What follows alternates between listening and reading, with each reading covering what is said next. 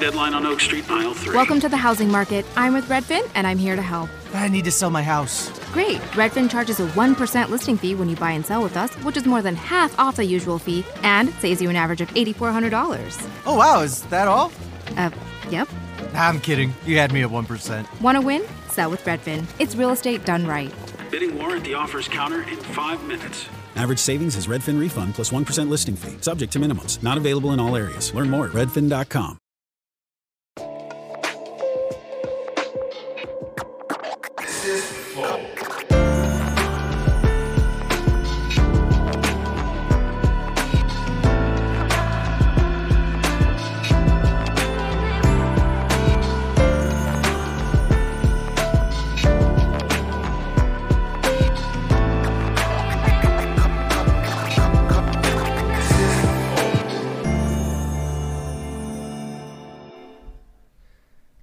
Salve, salve família. Bem-vindos a mais um Flow Podcast. Eu sou o Igor, aqui do meu lado temos o grandioso, cabeludo, monarcão. E aí? E hoje temos um dos deputados que são mais grisalhos e jovens ao mesmo tempo. Alessandro Molon. E aí, cara? Tudo bem, Igor? Obrigado por vir Opa, aí, Monark, tudo bem? Obrigado a vocês aí pelo convite. Um prazer estar aqui com vocês. Valeu. Ô, me conta uma parada aí. Tu tem cabelo branco desde que idade? Porque eu lembro de você já com cabelo branco. 18 anos. Caralho. Desde os Sério? 18 Assim, os primeiros fios, né? Ah, tá. Mas desde os 18 anos que eu comecei a ter cabelo branco e Uma pegada assim meio Richard Gere. Lá. dali pra frente foi ladeira abaixo, cada vez mais branco. Você já pensou em pintar quando você era jovem? Não, nunca pensei Não, isso, não. Você Ia ficar vez- super escroto, cara. Deixa assim mesmo. Cara, eu acho Não, que quando eu é- era jovem, falando. Pô, 19 anos, cabelo branco. É, não, tinha, mas tinha pouco, né? Tinha pouca coisa, mas depois foi piorando. Entendi.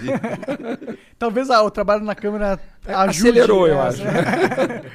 Bom, mas obrigado demais por ter aceito vir conversar Ah, com eu, a gente. eu que agradeço, Monark. Obrigado mesmo. Antes de continuar, vou falar do nosso patrocinador, que é a LTW Consult, que é uma empresa de consultoria financeira muito boa. O que, que eles fazem? Eles cuidam do teu dinheiro, é, apontam para onde você deve investir. Basicamente é isso. Você está com o dinheiro parado aí na poupança? Um péssimo investimento. Tire agora da poupança e coloque nas mãos da LTW. Fala com eles, entra Na em contato. verdade, é meio que nas tuas mãos eles te ensinam, pá. Sim, na verdade é isso. né? Na real, você entra em contato com eles no, no site deles, é, que é www.ltw.com.br. LTWconsult. É, ltwconsult.com.br. Aí tem o formulário. Caralho, tô- hoje tô ruim. Tem um formulário lá e você preenche, ele vai saber exatamente qual é a sua situação financeira, o seu perfil de investidor e vai te apontar quais são os melhores investimentos, tá bom? Então, entre em contato com eles. Se você tiver dívida, entre em contato com eles também, porque eles conhecem várias ferramentas de mercados que podem te auxiliar a você renegociar as suas dívidas agora, tá? Então tem solução, mesmo se você tiver sem grana, tá bom? Vai lá, entre em contato com eles. E se você quiser patrocinar o Flow também é possível, como que você faz? Você vira membro do Flow, é acessando o nosso site flowpodcast.com.br barra membro e todos os membros ganham acesso ao nosso concurso de sorte. Põe na tela, Janzão. Que hoje a gente deu o quê? Olha, um kit Funko Super-Heróis da Estilo Geek. Tá? A loja Estilo Geek que você deu pra gente aí. Obrigado. E tem os vinhos do que se foda, o vinho que se foda. Inclusive tem aí pra gente beber que eles mandaram, obrigado. Ah, legal. Tem tênis da, da Wool, You, you. Yul. E tem muitas outras coisas. Todo dia a gente coloca coisa nova pra que- vocês. Quem que é aquele super-herói ali da esquerda? Tu sabe, Jean? O de gelo? Não, o de fogo, cara. O- é o Flash, caralho. Não, não é o Flash. É o Flash, porra. Olha ali o raiozinho, mano. É o Flash? É um Flash é, estilo os anos 60. Acho que tu tirou do cu isso daí. O raiozinho vermelho é de que super-herói, cara? Ah, se é, tem um raiozinho vermelho na cabeça, verdade. Não, no Desculpa, peito, cara. Monark, você tem razão. É no peito também. Eu acho que é, o- é o- é o- não é o Flash, não. Acho que é o Flash reverso. mas Ah, pode ser o Flash reverso. Bom, então eles têm aí vários. eh, Lanterna verde É. Lanterna verde. e um de cabelo branco ali tá. esse, eu não Ele- conhe- esse é o que eu não conheço. Que porra Também é não faço a menor ideia. Esse aí é, parece ser um vilão, né? É. Bom, mas Talvez é o isso. Mr. Freeze. um Mr. vilão. Freeze. Bom, obrigado, Estilo Geek. Obrigado aí. Valeu, é isso. Bom, manda mensagem pra gente, são 10 mensagens ao todo, são 400 Sparks o custo delas, você pode mandar áudio e vídeo de até 20 segundos. Dá pra mandar uma propaganda também por 50 mil Sparks e é só uma propaganda que a gente lê no final do programa, tá bom? Então exclusivaça aí pra você. É um minuto, tá? Que você pode mandar de áudio e vídeo na sua propaganda. Não pega essa oportunidade, que é uma boa oportunidade, né? É. Então é isso. É, se inscreve, deixa o like. Esse é o nosso emblema de hoje. Muito bom. Defenda o SUS. É aí. essa camiseta foi a camiseta com que eu fui me vacinar. Ah, da É, hora. O super pessoal legal. estudou pra fazer o negócio. Ficou Muito legal. maneiro. Ó, cabelos Fora prateados. Bolsonaro olha ali, ó, vários, vários detalhes. Ficou legal o negócio mesmo. Bom, se quiser resgatar, eu não consigo ler o código lá. É, fora Borsalino. O código. Então tu entra lá no site www.flowpodcast.com.br barra resgatar e o código é fora Borsalino. Borsalino. Demorou? Pô, foda que os caras que são Bolsonaro não vão resgatar esse bagulho aí. É, mas eu acho que eles já não iam querer ter o emblema do, do Alessandro. Ô, teoria. Eu, se fosse eles, eu, eu ia querer colecionar todos, porque isso aí é do futuro. Vai que, né? Ele pode vender pra um cara que, né? Pois é. Bom, então é isso, tá bom? Vai lá no nosso site e resgate o emblema. É de graça, você só precisa criar uma conta. Mas é só nas próximas 24 horas. Depois nunca mais. Maneiro. Cara, como que você se tornou líder da oposição? Isso parece algo importante, né? Eu, eu considero muito importante e considero até uma honra, Monarca, porque eu acho que é um momento difícil que o país está vivendo. Enfim, o governo, no meu entendimento, representa o oposto do que eu queria para o país. Então, de fato, é um cargo que a mim honra muito de organizar a oposição na Câmara dos Deputados, de articular os partidos de oposição com a liderança da minoria também, juntando as pessoas para se contrapor às propostas que vêm do governo quando forem ruins. Quando tem alguma proposta que a gente concorda, a gente vota a favor. Já, não, já houve algumas vezes Que bom. em que, é claro, Que é o Brasil que Parece, tem que tá... parece coerente. Uma parada que eu sinto falta pra caralho, inclusive nos deputados, é o cara que vota de acordo com, com o que ele acredita de verdade, cara. é, Tu, tu não sente, não? Às vezes sinto, assim, às vezes sinto. Acho que tem gente que às vezes é, tem dificuldade de, de defender suas posições quando a posição é impopular. E, e eu acho que é preciso ter coragem de defender o que você acredita, porque por mais que eventualmente aquela coisa não pareça tão popular num, num- num primeiro momento, pode ser que num outro momento as pessoas entendam que você tinha razão. Né? Já teve votação, me lembro de uma vez na Assembleia Legislativa do Estado, que eu perdi por 69 a 1. Ah, São 70 deputados estaduais lá no Rio. Eu já fui deputado estadual lá atrás. E depois o tempo mostrou que eu tinha razão. Então, quando a gente está convicto de uma coisa, eu acho que a gente deve mostrar que está convicto daquilo, explicar o porquê. Né? Porque eu acho que o povo tem o direito de saber por que, que você está votando numa coisa que a maioria, de repente, pensa diferente. Né? E, e sustentar sua posição. E permitir que as pessoas discordem também, porque eu acho que isso é saudável. Né? Sim, Acho sim. que a democracia amadurece quando a gente apresenta as razões daquilo que a gente faz. A pessoa pode até não concordar, mas se ela perceber que você tem uma razão para defender aquilo, que não é oportunismo, que não é safadeza, as pessoas acabam respeitando. E mesmo quem vota diferente, né? Eu sou o cara que. Eu. Porra, eu bato palma pros caras que, que defendem o que eles acreditam, até quando é o contrário do que eu acredito. Por exemplo, é, eu vejo, de certa forma, pelo menos no- nas interações que, que a gente teve, o, o Boulos, por exemplo, é um cara que ele me parece acreditar muito no que ele fala. E, Concordo com você. E, e assim, ele é.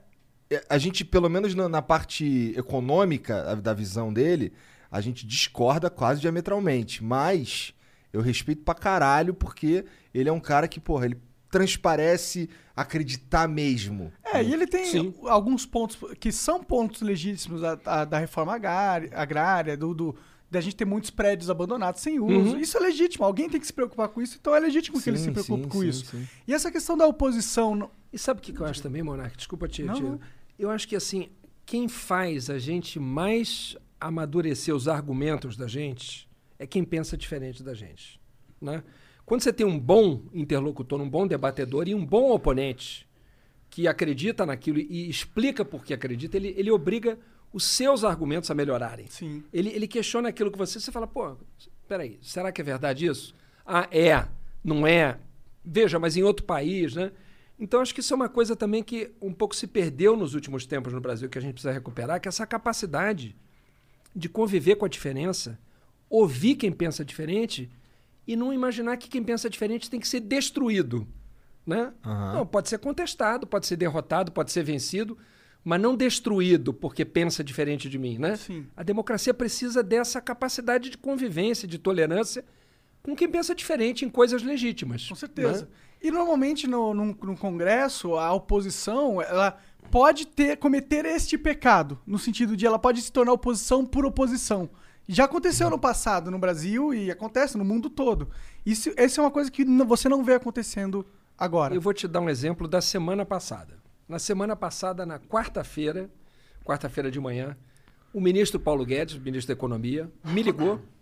Molon, estou te ligando porque a gente está querendo aprovar a reforma tributária e a gente quer fazer algumas coisas que eu acho que vocês defendem. Por exemplo, tributar lucros e dividendos. Vocês defendem isso? Falei, defendemos. Então, eu quero conversar com vocês, porque vocês defendem isso, nós também. Vamos conversar sobre isso? Falei, vamos. Eu vou consultar os líderes dos partidos de oposição que eu represento para não dar uma resposta sem ouvi-los, mas eu vou defender que a gente vai conversar com o senhor. Tá bem. Consultei os líderes, todos concordaram. Retornei para ele no fim do dia, ministro.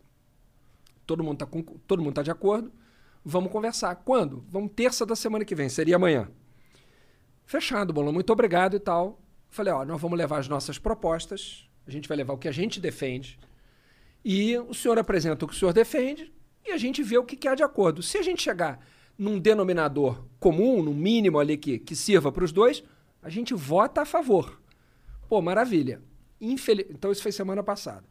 Infelizmente, no dia seguinte, ele ligou para desmarcar, porque a iniciativa dele tinha causado um incômodo na base do governo na Câmara, em quem está articulando a reforma para o governo na Câmara. Entendi. Porra, mas você é meio burro, não é? Eu achei uma estupidez. Mas, porque incomodou Não foi culpa a- dele. Não, não, não. ele dele. falou, ó, eu, eu- ele me ligou até constrangido, dizendo, Molon, pô, tô até meio sem graça, porque ontem eu liguei para convidar e hoje eu tô ligando para desmarcar. Eu falei, ministro, eu lamento muito. Eu acho que esse ciúme que tiveram lá, um ciúme bobo, Entendi. sabe? Porque, pô, a gente tem... Não era porque você era o líder da oposição, era porque o cara que tinha que ter vindo falar com você.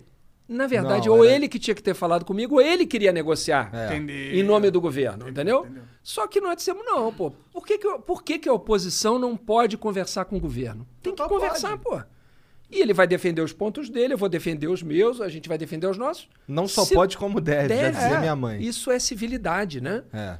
E, e o, o Paulo Guedes ficou com essa, com essa, teve essa iniciativa porque no ano passado teve um episódio que o Randolph relatou aqui para vocês quando teve, que foi a sugestão que ele e eu demos para que um, um certo recurso que estava no parlamento fosse usado para a pandemia. E depois ele ficou grato a isso. Ele, inclusive, mencionou isso algumas vezes, citando o Randolph e a mim.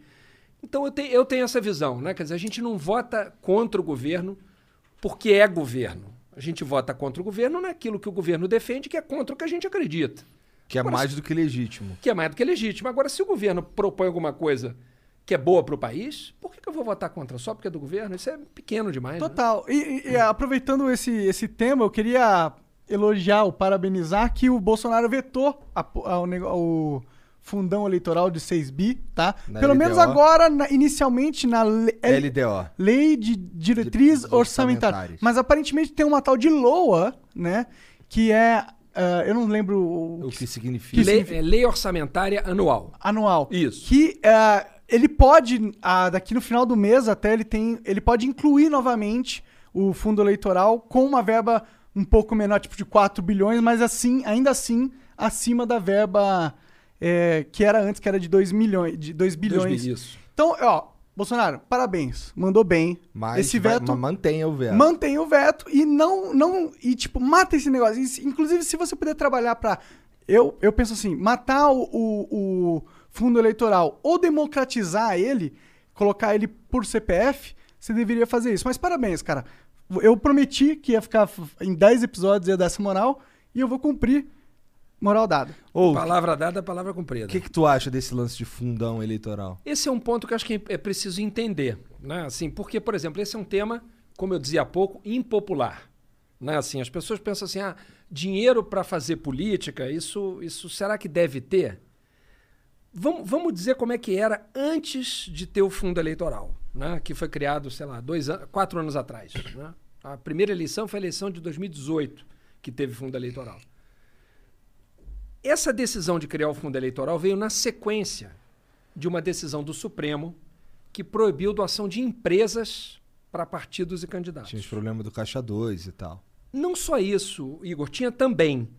Mas não é só por isso que é errado, a cada quatro anos, todos os caras que vão fazer leis no país e que vão governar o país, bater na porta de empresa Now, when you switch to Xfinity Internet, you can get unlimited data, Wi Fi equipment, and a free Flex 4K streaming box included with a two year rate guarantee and no term contract. All for just $30 per month when you add an Xfinity mobile plan at regular rates. That's an unbelievable value. Experience a whole new way to save with Xfinity. Go to Xfinity.com, call 1 800 Xfinity, or visit an Xfinity store today. Limited time offer, restrictions apply, requires paperless billing and auto pay. New Performance Pro Internet, 300 megabits per second, customers only. Xfinity Mobile requires post pay Xfinity Internet. After 24 months, regular rates apply to all services and devices.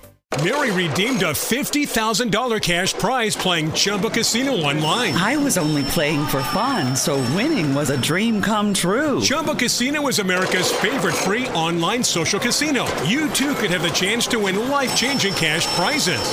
Absolutely anybody could be like Mary. Be like Mary. Log on to ChumboCasino.com and play for free now. No purchase necessary. Void where prohibited by law. 18 plus terms and conditions apply. See website for details. The voice in the preceding commercial was not the actual voice of the winner. Para pedir dinheiro para sua campanha. Porque aí a empresa coloca umas cordinhas nele. Isso cria uma dependência do mundo político em relação ao mundo do dinheiro, a quem tem dinheiro, que não é boa para democracia nenhuma. Assim, o que deve valer é voto e não dinheiro. As pessoas devem chegar ao poder, né? E aí eu vou falar em relação ao próprio Bolsonaro, né? Contra quem eu votei. Eu votei contra ele. Mas ele chegou pelo voto lá. Ele não chegou pelo dinheiro. Não foi o dinheiro que o elegeu. Eu tenho uma série de críticas à forma como ele fez a campanha. Eu acho que a maneira de tratar as informações foi uma maneira distorcida, mas não foi pelo dinheiro que ele chegou lá.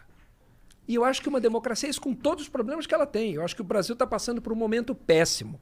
Eu adoraria que ele não tivesse sido eleito, mas foi. Foi decisão da população, do povo. Então, eu acho que é o voto que deve decidir quem se elege, não quem tem melhores relações com empresas que dão dinheiro. Quando isso foi proibido pelo Supremo corretamente, criou-se um problema de, tudo bem, empresa não pode doar, mas como é que você financia as eleições? O dinheiro tem que sair de algum lugar. Doação individual, talvez? Poderia sair. E eu toparia que fosse com uma condição. Que fosse a, a doação individual, ela fosse limitada a um valor igual por pessoa. E ela não é. Perfeito, perfeito. Hoje em bom. dia ela não é. Hoje em dia como é que é? A pessoa pode doar, a pessoa física, pode doar até 10% do total do que ganhou no ano anterior. Ora, 10% do homem mais rico do Brasil. É. Então quem vai representar esse cara, quem o homem mais rico do Brasil quer dar para ajudar, para representá-lo, vai ter muito mais dinheiro do que quem quer representar, por exemplo, o trabalhador. Então eu não acho isso correto. Agora, se fosse assim, o máximo que pode doar é um salário mínimo por pessoa. Beleza. Porque aí você está igualando todo mundo. Sim. O fundo eleitoral, então, veio para tentar criar um mínimo de igualdade. Agora, qual foi o problema? O problema é a distorção, é o exagero, é o volume, é o tamanho. E não se tomaram outras medidas, que eu acho que poderiam ter tomado, para você fazer campanha com menos dinheiro. Por exemplo. É, desculpa Fala. só te cortar aqui, mas é, é que você falou uma coisa que linka com algo que você falou agora há pouco, Aham. que era que antes tinha uma distorção que as os caras iam lá pedir arrego para os grandes empresários. Isso.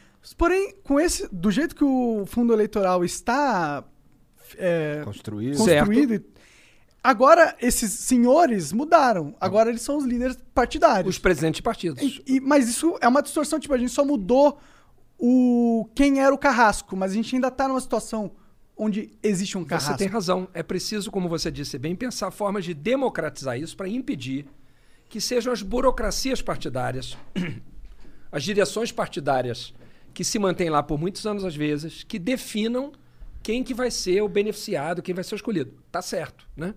E aí tem algumas medidas que podem ser tomadas, inclusive na forma da gente escolher os candidatos, por exemplo. Democratizar quem são os, os escolhidos pelos partidos, abrir essa decisão. Eu tenho uma sugestão, inclusive. Pode falar. Podia ser por CPF. Em que sentido, assim? Tem o fundão eleitoral, que é Sim. 2 bi. Sim. Divide ele por 220 milhões de pessoas, sei lá quantos hoje vivem no Brasil. Ou quem pode eleger, divide por as pessoas votantes, os cidadãos votantes do Brasil, divide essa grana igualmente em todo mundo. Você pode falar assim, ó, eu quero 5 reais para esse candidato, 5 reais para esse partido, 5 reais para... Aí você escolhe, entendeu? Você, eu acho uma excelente ideia. O que, que acontece, Monark? Isso que você está propondo é, no fundo, transformar, ou melhor, igualar a distribuição de dinheiro à distribuição de voto. Correto, você está distribuindo o poder de decidir para quem vai o dinheiro. Né? Você está tirando de uma cúpula e está dando para todo o país. Acho que é uma ótima ideia. Ideias como essas, acho que servem para aperfeiçoar o modelo. Agora, é errada a ideia de que você pensa assim, não, o ideal era não existir fundo eleitoral. Por quê? Não, cada um devia fazer dinheiro, campanha com seu dinheiro. Aí eu pergunto, quem que poderia bancar a sua campanha? Os caras ricos. E Aí bem você, conectados. aí você diz assim, então, a- a- então o Congresso vai ser povoado por quem é, tem muito dinheiro? Será que um Congresso que é feito só de gente que tem muito dinheiro vai fazer leis boas para quem pega ônibus? Pra- entende? Quer dizer, então não é tão simples quanto parece. E acho que o Congresso errou de não fazer outras coisas que poderia ter feito para reduzir o custo da campanha. Por exemplo, o meu partido, né, lá no Rio de Janeiro, o PSB. Lá no Rio de Janeiro, nós elegemos 46 deputados federais no Estado. Aqui em São Paulo, são 70 deputados federais. Né? Então, vamos pegar o exemplo aqui de São Paulo, do Estado de São Paulo. Cada partido no ano que vem vai apresentar, pode apresentar, 150% do número de, de vagas que tem. Então, o PSB pode apresentar 105 candidatos a deputado federal, o PSDB, o PV, o Novo, o PSL, o PT, todos eles. O que, que a gente podia fazer? Diminuir a quantidade de vagas. Fala assim, não, não vão ter cento, não vai ter 150% de candidato. Vai ter 50% de candidato. Cada partido pode apresentar 35 candidatos e não 105. Aí você faz a mesma quantidade de dinheiro valer mais, porque você tem que distribuir por menos candidatos. E os partidos escolham melhor os seus candidatos. Porque o que, que acontece hoje? Os partidos, como tem 105 vagas, eles tentam catar o máximo de candidato possível para somar o máximo de voto para eleger o máximo de gente. Entende? Então você acaba, o partido acaba quase que pedindo para as pessoas serem candidatas. Não é bom. O bom é que seja candidato quem quer ser candidato. Sim. E que o partido faça uma avaliação de que tem- quem tem mais chance. Enfim, ou até abra a decisão de quem vai ser candidato para a população. Não é? Quer dizer, tem países em que as pessoas escolhem quem vai ser candidato, quem escolhe é o eleitor comum. Por exemplo, o que foram as primárias lá nos Estados Unidos que escolheram o Joe Biden, né? Aham. Quem Ob- vota? Qualquer eleitor, Obrigar o partido a ter primária. por exemplo. Legal, seria? Que aí ótimo. se abre a Sim. decisão, tira da cúpula e, e- e compartilha, né? É, aquela história, o poder é meio tóxico, né? Quanto mais concentrado ele fica em qualquer organismo, ou seja ele uma empresa ou um órgão estatal, mais tóxico fica o ambiente, né? A gente estava falando antes do Senhor dos Anéis, né? É. Exatamente isso, né? Do anel, né? Desse, desse símbolo que, ó, que no Senhor dos Anéis é o poder que, de fato, pode envenenar, né? E- e- eu, eu tenho dúvida se o poder corrompe ou se ele revela quem a pessoa é. Eu tenho uma certa dúvida, assim. Claro que ele facilita que as piores características se desenvolvam, mas eu tenho muita dúvida se ele corrompe, ou se a pessoa, muitas vezes, já foi atrás do poder é, corrompida na mente, ainda que ela não tivesse praticado corrupção, se ela já não foi. Ah, com certeza, se ela busca poder assim des- desenfreadamente ao ponto de alcançá-lo, porque alcançar poder, às vezes, você tem que realmente querer muito, né? Talvez aquilo só aumente uma distorção que ela já tinha prévia na, na, na personalidade É, dela. né? muitas vezes é isso. Tu se enxerga um cara poderoso? Não, Tu é não o imagino. líder da oposição. É, mas líder da oposição, o que, que eu faço? Assim, na verdade, eu articulo, né? eu, eu ajudo a articular, organizar, com outros colegas, o que a gente vai fazer para se contrapor ao governo, qual proposta a gente vai apresentar. Né? Não, não, não me sinto uma pessoa poderosa, não. Assim, eu, eu sinto que eu estou deputado. Tu tá, tu tá deputado há quanto? Já acho que é o segundo mandato? Esse é o terceiro mandato de Terceiro. federal. Eu tive dois como estadual. Então, eu tive eh, dois mandatos lá na LERJ, né, na Assembleia Legislativa do, do nosso estado. Você É, é, sou carioca. oriundo lá do Rio também, é carioca. E, e três mandatos como deputado federal. Então, assim, eu, eu, eu- cada mandato é uma luta. Agora há pouco conversava que uma vez me viu panfletando rua. É. Eu faço isso. muito campanha assim, né? Não, eu tava falando que a primeira vez que eu te vi, eu tava saindo do metrô de Botafogo e tu tava lá panfletando. Eu fiquei, caralho, Molon. Eu não sei porque que eu já sabia quem você era. Aham. Provavelmente por causa Faz do. muito tempo isso. Hã? Não é muito tempo isso? Faz um tempão, faz um tempão. Mas a, assim. a gente estava avaliando que deve ter sido 2014. É, por aí. Mas eu, eu já sabia que você era o Molon, porque assim, primeiro que o- os teus cabelos brancos chamam a atenção. Não, eu boto a máscara e todo mundo me reconhece mesmo de máscara. Ninguém... o símbolo tá na cabeça. É. Né? Mas é verdade, você é um cara que, pô, vai pra rua. Você ainda vai pra rua? Vou, vou pra rua. Quando você era criança, você imaginava que você ia virar um deputado imaginei. líder da oposição? Não, nunca imaginei que eu fosse trabalhar com política, que eu fosse me dedicar a isso. E o Não. que, que te levou pra isso? Foi a minha experiência como professor. Foi a minha experiência como professor. O que, que acontece? Eu estava contando aqui para vocês antes de começar o programa, né? Quando eu terminei o ensino médio, né? Na época chamava segundo grau. né? É. eu terminei o ensino médio, aí eu fui fazer vestibular, que também não tinha Enem, era só vestibular. Aí eu passei para física e para história. Aí eu fui fazer física, não tinha nada a ver comigo, assim. Eu, e eu achava que era aquilo, né? Não conseguia estudar, não conseguia me concentrar, distraído na biblioteca lá da faculdade, todo mundo estudando, eu, daqui a pouco eu estava em outro planeta, assim. eu falei, não é possível, né? E aí demorei um período e meio ali, passei na. No, contei para vocês que eu passei no primeiro período raspando nas matérias, passei em todas, mas raspando. Não, teve uma que tu tirou onda. É, só teve uma que eu tirei onda, eu tirei 10. Chamava-se O Homem e o Fenômeno Religioso. Era religião. No curso de física. Exatamente. Eu falei, cara, eu acho que tem alguma coisa errada aqui. Aí esperei mais um pouquinho, fiz mais um mês lá do segundo semestre, vi que não era para mim lá. O professor de, de cálculo 2 me, me convenceu de que não era para mim, porque ele escrevia as fórmulas lá, não conseguia nem Como é ler que é? direito e Integral trivial. Ele falava aqui mais uma integral. Professor Saponga, da PUC. Era o nome dele. Acho que ainda dá aula lá na PUC. Aqui mais uma integral trivial. Eu falava, não é possível que o cara tá dizendo que isso é trivial, rapaz. Eu não tô conseguindo nem ler direito o negócio. É, é Aquilo de ali é uma- professor que... que- símbolo é aquele ali? Tinha um negócio ali. É, o- os caras estão tão acostumados com isso que acham que todo mundo é Tudo óbvio é pra facílimo. é. Aí eu falei, cara. Aí eu tranquei e fui fazer história lá na UF, né, na Federal Fluminense, lá em Niterói.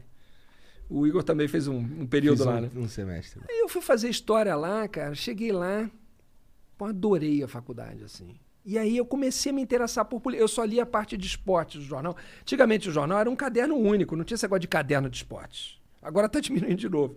Mas antigamente era um caderno único. Então a parte de esportes, Tá- ela tá- era tá- a tá última diminuindo página. a ponto de sumir, porque É. não- É. jornal impresso, Cada vez vi. menos. E antigamente era a última página lá, então eu começava lendo da última de trás para frente e ia até onde eu aguentasse. Chegava uma hora que eu perdi o interesse. A parte de política sempre vinha no começo. né? Nunca li aquilo. Comecei a pensar como é que um país desse tamanho, cara, que é um continente, como é que esse país, que tem um subsolo que é um dos mais ricos do planeta, né? Que tem um quarto da biodiversidade do mundo, que tem um clima que pô, a gente pode plantar e colher o ano inteiro, que tem o maior potencial hídrico do mundo, o país que mais tem água doce do mundo é o Brasil. Isso é uma riqueza sem tamanho, sobretudo agora. Como- pouca gente, porque 200 milhões de pessoas para esse país não é nada, digamos assim, não é um país super populoso tipo Índia, China, né? O tamanho da população não é um problema, ao contrário. Como é que a gente como é que ainda morre gente de fome num país desse, cara? Como é que não tem saneamento em Como é que não 100 tem milhões de pessoas? Como é que pode? Aí eu fui. eu- isso começou a me intrigar. Aí eu descobri, cara, a resposta disso está na política. Vou estudar esse negócio, assim. Aí comecei a ler e tal. Me formei, fiz concurso público lá no Rio, passei para a rede municipal de educação. E aí fui dar aula numa, numa escola municipal, que fica ali na Gávea, né? e que tem público basicamente da Rocinha, do Vidigal e da Cruzada São Sebastião. A Cruzada São Sebastião é um conjunto habitacional né, de, de, de mais de, de extrato popular que fica ali no Leblon. Bem no meio do Leblon. No meio do Leblon. coração do Leblon. Exato. Então, basicamente, meus alunos eram dali, desses três lugares. Perguntava para os meus alunos lá: "Você- vocês querem fazer vestibular para quê? Eu dava aula para quinta série e oitava série. Atualmente seria sexto ano e nono ano, né? Então era antes do ensino médio, mas já era ali para adolescente, né? Assim, 14 anos, 15 anos. E eu falava: vocês querem fazer vestibular para quê? Para que que vocês vão fazer vestibular? Eu tinha uma aluna minha, levantou o dedo assim, falou: professor, eu falei, pode falar, você quer fazer vestibular para quê? Ela falou, isso não é pra gente não, professor. Esse negócio de vestibular não é pra gente não. Isso é pro pessoal do- dos colégios ricos aqui perto. Porque o bairro é rico, né? A gente vai, vai trabalhar em supermercado. Aquilo foi um soco no meu estômago, sabe? Ela, ela falando assim, claramente a percepção correta de que para muita gente no Brasil essa porta está fechada. Cara, eu saí daquela aula ali, parecia que tinha caído um cofre assim na minha cabeça, né? Aí eu falei, cara, como é que a gente vai construir um país desse jeito com a maioria da população falando isso não é pra mim? Não pode, cara. A percepção dela tá correta, mas a culpa é do país, cara. O país está dizendo isso pra ela. Isso não é pra você. Não tá nem 100% correta, tá tipo 99% Sim, correta. tem, tem, Porque tem sempre uma chance. Não, é, que sempre tá. possível. Mas essa chance, Monark, é sempre uma exceção. E E o cara- uma regra. E o cara Sim. precisa acreditar que existe. Não, e né? estatisticamente falando, o fato é que as pessoas vão continuar na situação. E tá errado, assim, por quê? Porque, bom, não é, não é que todo mundo tenha que fazer a mesma coisa, mas todo mundo tem que ter, pelo menos, cara, igualdade de oportunidades. Sim. Essa igualdade é a igualdade mais básica que tem em qualquer país do mundo. Estou falando de país capitalista, não estou falando de nada de socialismo, não. Estou falando de país capitalista, igualdade de oportunidade. Porque aí você pode falar em meritocracia. Né? Se as Desde pessoas que têm haja oportunidade. igualdade de oportunidade. Só que, cara, É pô, verdade. É, nunca difícil, vai ser mas- realmente igualdade de oportunidade também. Mas- é impossível mas- chegar, mas não. a gente, do jeito que tá, tá absurdo. tá muito A desigual, gente não cara. tem oportunidade. não tem. Não e, tem. E, e quem tem é muito pouco. É. E a pessoa, a gente estava falando da dificuldade de estudar, o tempo para chegar em casa, o tempo para conciliar com o trabalho, o Eu tive cansaço. que largar a faculdade Você falou disso, isso, é. né? Quer dizer, então isso, isso mostra o que, cara, não dá. Porque o cara tem que estudar ou não, se for a vocação dele. E bom, eh, não é que todo mundo tem que fazer a faculdade, mas a pessoa tem que poder querer fazer a faculdade. Ela pode até falar assim, não, cara. Fazer eu um quero curso fazer faculdade. ali, que é melhor Eu mim. quero ser- fazer um ensino médio técnico. Pô, tem é, altas profissões que ganham muito bem. Não, não tem problema. Não é que seja melhor ou pior. A questão é deixar a pessoa escolher o que ela quer para a vida dela. E não para dizer, não, você como é dessa classe é isso. Você como como o seu CEP é tal, é aquilo. Como a sua cor é tal, cara, como é que você constrói um país assim? Então isso eu descobri que era pela política. Aí eu falei, cara, eu vou fazer política. Porque eu, eh, como eu posso ajudar a mudar? Eu, aí eu fiz uma, um novo vestibular, aí eu fui fazer direito na PUC para me preparar. Então, assim, para Ah, minha então, família. então tu foi fazer política só depois que tu se formou em direito? Quase no fim, porque eu fui candidato a primeira vez em 2000. É, a vereador. Eu já estava no meio. Não, eu estava no meio da faculdade ali, mas não fui eleito. Fiquei como suplente. Suplente é, é tipo reserva de time de futebol. Né? Tu fica no banco, só entra se alguém sair. Só que eu era o quinto suplente Caralho. de uma bancada de cinco. Tinha que rolar um Shakespeare ali Cara, pra... ti- exatamente. tu Tinha que ser uma, uma, uma van capotando, morrendo todo mundo, tivesse todo mundo junto. É um horror qualquer, né? Enfim, aí, aí eu não fui eleito, aí depois eu fui candidato de novo em 2002 a deputado estadual. Aí sim eu, eu ganhei eleição. Então eu me elegi em 2002, tomei posse em 2003 e me formei em direito em 2003 também, no final do ano. Então, o Entendi. último ano de faculdade de direito já, eu já tinha feito história, né? Já era Aham. minha segunda faculdade. Me aí eu fui fazer aí. por isso, cara. Mas quando eu falei pro meu pai, meu pai infelizmente é falecido já, e- mas assim, é uma figura muito especial para mim, foi muito forte na minha vida, assim. Eu fui falar pro meu pai que eu ia fazer política, né? Aí eu falei, pai, pô, eu tive pensando aqui e tal. Eu tava fazendo direito, meu pai tava todo animado, porque primeiro eu tinha feito história para dar aula. Ah, tu não falou pra ele por que Não. que tu entrou na faculdade Não, eu tinha falado, mas não, não tinha dado bola, assim. Não... Não levou a sério. É, ele falou, pô, agora sim o garoto vai ser advogado, né? Agora vai ganhar uma grana. Exatamente. Aí eu falei, pai, pô, tô terminando direito aí, tô animado, tô fazendo direito e tal, tô animado, eu vou, vou, pô, eu tô com uma ideia aqui. Pô, o que, que você tá afim e tal? Pô, vou, vou ser candidato. Ele, que isso? Não faço um negócio dele. Eu assustou, que. Total, cara. Ele falou, não faço o negócio dele. Não, se mete Bom, eu teria a mesma negócio. reação que ele, Claro, cara. é natural, porque a visão que a gente tem da política é muito ruim com razão, né, Monarque? Infelizmente tem muitos maus exemplos, e a gente acaba vendo mais eles, né?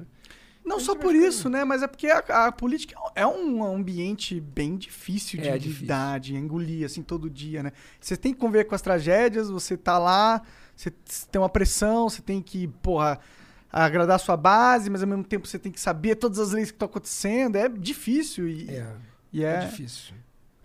Mas é uma vocação, assim, e, e, assim, eu acho que é muito difícil também ser um bom professor, não é fácil. Né? É, É. muito difícil ser um bom policial.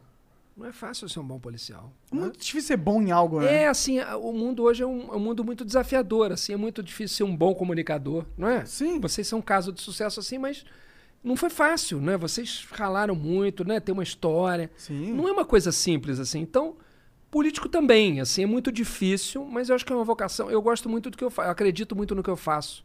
Eu gosto de fazer o que eu faço. Eu, eu vejo que o que eu faço pode mudar a vida das pessoas para melhor se eu fizer bem. Né? Eu já consegui impedir algumas coisas que iam piorar a vida das pessoas, algumas outras eu consegui fazer que melhoraram, sabe? Então, é muito prazeroso, assim. Agora é sacrificante, entendeu? Você tem uma vida muito dura, se você leva a sério. se você leva a sério. E como é que foi essa tua primeira eleição aí de deputado já, de deputado estadual? Como é que foi que, que, que aconteceu a eleição até o dia que tu vê que tu tava eleito? Para mim foi uma surpresa, assim, porque eu, eu, eu tinha sido candidato a vereador, tinha tido 9 mil votos, precisava ter tido 12 para me eleger como vereador. Faltaram, tipo, 3 mil votos. Isso pelo PT. É. Aí eu fiquei arrasado, né? Eu falei, É, eu "Cara, lembro de tu com, com o bagulho do PT mesmo. Sim, eu fui muitos anos do PT. Aí eu fiquei arrasado. Eu falei, pô, é eu sou um derrotado? Não é possível. Como é que eu fui perder Porra, derrotado com 9 mil votos? Exatamente. Aí depois eu entendi. que no... Aí um amigo meu falou, cara, deixa eu te explicar um negócio. 9 mil pessoas saíram um dia de manhã de casa com teu número anotado pra ir lá dizer que pô, confio em você, cara. 9 mil pessoas, quase um maracanãzinho cheio, cabe 15 mil, né? É. Cara, 9 mil pessoas é muita gente, cara. Aí eu falei, pô, é verdade. Eu não tive pouco voto, eu tive muito voto. Não tive o que eu precisava, mas, pô, foi muito bom. Então, aí eu falei, vou aprender a fazer campanha, porque eu tinha errado muito. Na primeira campanha a gente erra muito. Que, que, Você sabe quais são os erros? Ah, cara, você vai em atividade que não faz sentido. Por exemplo, assim, é, você quando vai ser candidato, você tem que definir um foco. Seja um foco regional, seja um foco de bandeiras que você vai defender, né? E buscar esse eleitor, né? Assim, o, o, o- o Igor estava contando aqui que me viu panfletando, né? Mas eu não imagino que uma pessoa, só por ter ganho um panfleto meu na rua, que ela vai votar por aquilo. Ela vai votar se, de repente, aquilo que eu estiver falando para ela fizer sentido no panfleto, se ela ler o panfleto, se ela tiver ouvido falar de mim de outros lugares. Então, tem uma série de fatores, né? Não é pra puxar teu saco, não. Ah. Longe disso, porque política é um bagulho que eu fico sempre. "Hum". Então, não é fica- puxar teu saco. Mas, porra, eu lembro de você não só, você não tava só panfletando. Tu tava também conversando com os caras. Aham. Tinha uns, tinha uns caras que assim, perto de você, e perguntando as paradas, e tu conversando, e eu passando gente pra caralho no metrô, e tu entregando panfleto e falando ao mesmo tempo, e eu, É, caralho, esse cara é brabo. girando os pratinhos, falando, É. conversando e falando. Não, mas eu acho que isso é, é assim. é- Você, quando encontra o eleitor que está afim de conversar, acho que você tem que ouvir o que o cara tem a dizer e dizer por que, que você está defendendo aquilo, tirar alguma dúvida, enfim. Mas saber buscar esse eleitor, assim. Eu acho que isso é um grande segredo, né? Então, minha bandeira era educação, por exemplo. Era uma das minhas bandeiras. Então, eu assim, na primeira campanha você acha que você vai pegar todo mundo. né? Não- você não pega todo mundo, assim, porque as pessoas têm preocupações diferentes, estão buscando coisas diferentes, né? Então você tem que definir bem aonde você vai focar. Se você não foca, é um pouco assim. vo- Vocês fazem isso aqui também na comunicação. Vocês sabem para quem vocês querem falar, né? Vocês têm um público que você fala assim, cara, o programa da gente é isso aqui, não é aquilo ali.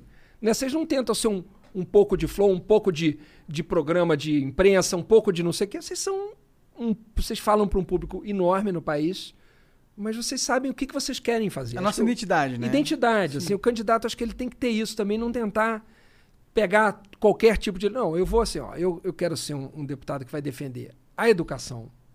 Né? E aí tem a ver com a minha história, porque eu sou professor. O que me motivou a ir para a política foi a educação. Eu vou procurar mostrar uma, uma plataforma que seja coerente, que faça sentido, que a pessoa leia e faça. Ah, legal, dá para ele fazer isso. Né? E não assim, vou triplicar o número de escolas no estado do Rio de Janeiro, vou botar ensino em tempo integral.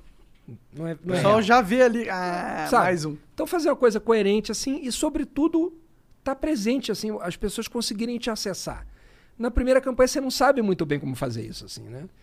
E assim, se você tem um foco regional, focar naquilo. Não era o meu caso. Meu, meu- minha candidatura é uma candidatura mais que a gente chama de voto de opinião, né? que é em torno de bandeiras, é uma candidatura mais temática do que lo- localizada geograficamente. Ó, o- voto em mim porque eu sou do bairro. isso. Esse candidato que é do bairro, que tem também e faz parte, não tem nada de errado nisso, esse cara tem que ficar no bairro. Se chamarem ele para uma reunião, eh, 10 bairros para lá, com 100 pessoas, e tiver uma no bairro dele, no bairro que ele quer representar com 10, ele tem que ir para a reunião de 10. Normalmente ele vai para de 100. Porque ele, Né? ah, Por- mais gente. Mais gente. Mas lá não, não, Não converte. Não, não soma, não converte para ele. O que converte, ele está no bairro dele, se é isso que ele quer ser. Então, acho que essa clareza a gente vai pegando fazendo campanha. Né? Assim, aprendendo a, a falar com as pessoas. O tipo de material que você faz para entregar para as pessoas. Hoje, cada vez menos panfleto impresso. Né? Acho que Tá mais digital o negócio. é. Mas antes era assim, um panfleto enorme. tinha, assim, você acha que todo mundo vai querer ler tudo que você escreve? Você escreve um negócio, não, ninguém lê aquele negócio. Então, uma coisa mais simples, né? Então é um aprendizado também. Fazer campanha é uma, é um- é uma, uma coisa bacana. Eu gosto de campanha. Você aí- tem que gostar de gente, né? É. Eu gosto de gente. Assim, Quantas eu pessoas você conversa numa campanha assim, você sabe? Cara, milhares. milhares, de pessoas. Milhares de pessoas. Tem gente que conta, né? Tem uma história folclórica de um cara que foi candidato e depois, quando abriram as urnas, ele estava crente que ia ser eleito e saíram cento e poucos votos. Ele falou: Traíras! Ah, já ouvi essa história aí. Mais de mil mãos que eu apertei lá. Todo mundo, tô contigo, tô contigo, cadê? Bom, teve na última eleição, não sei se vocês viram, rolou É. pela internet também, cara, uns vídeos aí de candidatos, assim, eh, indignados com o que tinha, com o pessoal que não tinha votado, né? Eu Saiu muito falar, no Twitter, eu cara. ouvi falar isso daí, os caras putaços. Cara, mas muito bravos. Caraca, Porque tem isso.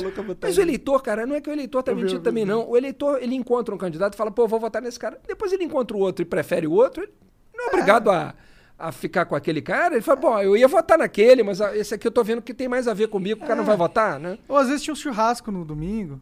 Infelizmente tem isso. isso, é, isso é ruim. Por que, que é ruim isso, cara? Isso é importante o eleitor entender. O cara que paga um churrasco para eleitor, além de ser crime eleitoral, né, que é compra de voto, chama captação de sufrágio, é compra de voto o nome. Isso daí, o eleitor tem que pensar assim: o cara que me dá alguma coisa na campanha, uma coisa assim, 100 tijolos, um churrasco, esse cara, ele vai sentir que ele não tem que me dar mais nada. É verdade? Esse cara vai pensar assim, eu já dei para aquele cara, eu já paguei, meu amigo. E aí o cara vai passar quatro anos te maltratando. Porque ele vai pensar, não, o que eu tinha que fazer eu já fiz. É ruim, é um péssimo negócio para o eleitor, entendeu? Sim. Né? Só Tem mostra gente- meio que o cenário que a gente tá, né? É. Tá meio des- desacreditado da política. Ô, Mas tem gente que come churrasco e depois não vota, o que é certo, né? É, é. Eu faria isso. Mas, pô, você é o líder da oposição, você- então você é influente com vários partidos políticos e, e, e tudo tal. Como que você vê se você fosse construir uma aliança pra gente fazer uma reforma política? Séria mesmo, de cabo a rabo, reforma legal. Você acha que tem, primeiro, possibilidade da oposição liderar algo nesse sentido? Tem, assim, tem coisas boas que a gente já conseguiu fazer. Acho que na, na, na legislatura passada, a gente já, na- a gente já fez uma- algumas mudanças importantes que, por exemplo, né, é, assim, mantiveram, primeiro, mantiveram o sistema proporcional, que é esse que a gente vota nos candidatos e soma o voto deles por partido. Né? Agora quase piorou, queriam fazer o chamado distritão. É, eu fiquei sabendo de algo assim. Cara, o que, que é esse distritão? É assim, digamos, Brasília, né? O Distrito Federal elege oito deputados federais. Né? O Rio, 46, São Paulo, 70, Brasília, 8, pelo tamanho da população. Você ia pegar os oito mais votados de Brasília para deputado e ia transformar nos oito deputados de Brasília. Não importa quantos votos tiveram os outros. Aí, ó, intuitivamente, a gente pensa assim: ah, mas tá certo, os oito mais votados. Acontece que os oito mais votados somaram 28% do total de votos. Os outros candidatos que não foram eleitos somaram 72% de votos. Então, sete em cada dez votos foram para outros que não aqueles oito. Ou seja, você estaria pegando os votos todos daqueles caras jogando no lixo. Enquanto que o sistema da gente, ele soma tudo e elege por partido. Às vezes, tem um cara que tem um milhão de votos e acaba puxando o outro. Isso acontece em vários partidos de esquerda, de direita. E é por isso que os caras chamam, sei lá, tiririca. Isso, né? E existe essa distorção? Existe.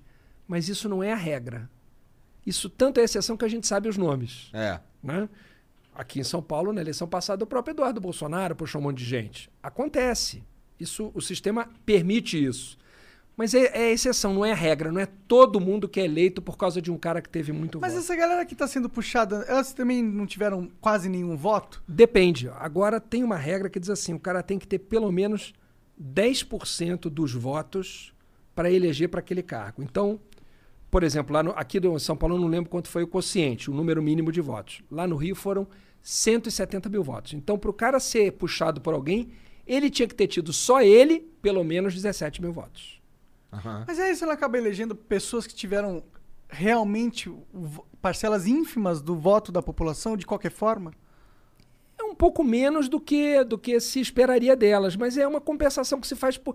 Qual é, qual é a lógica desse sistema? Por que, que ele é o sistema mais usado no mundo, esse sistema proporcional? Porque supostamente os partidos representam visões de mundo. Sim. Uma certa forma de, de pensar para onde o país deve ir. Supostamente pra caralho. Sim. É. Aí que tá o problema, assim. Essa é um uma disfunção do sistema da gente. O Brasil tem partido demais. Tem. né? Não é razoável que a gente tenha 30, 35, 25, 20. Eu acho que assim, o que, que, que representaria de fato visões diferentes da política no Brasil? Cinco.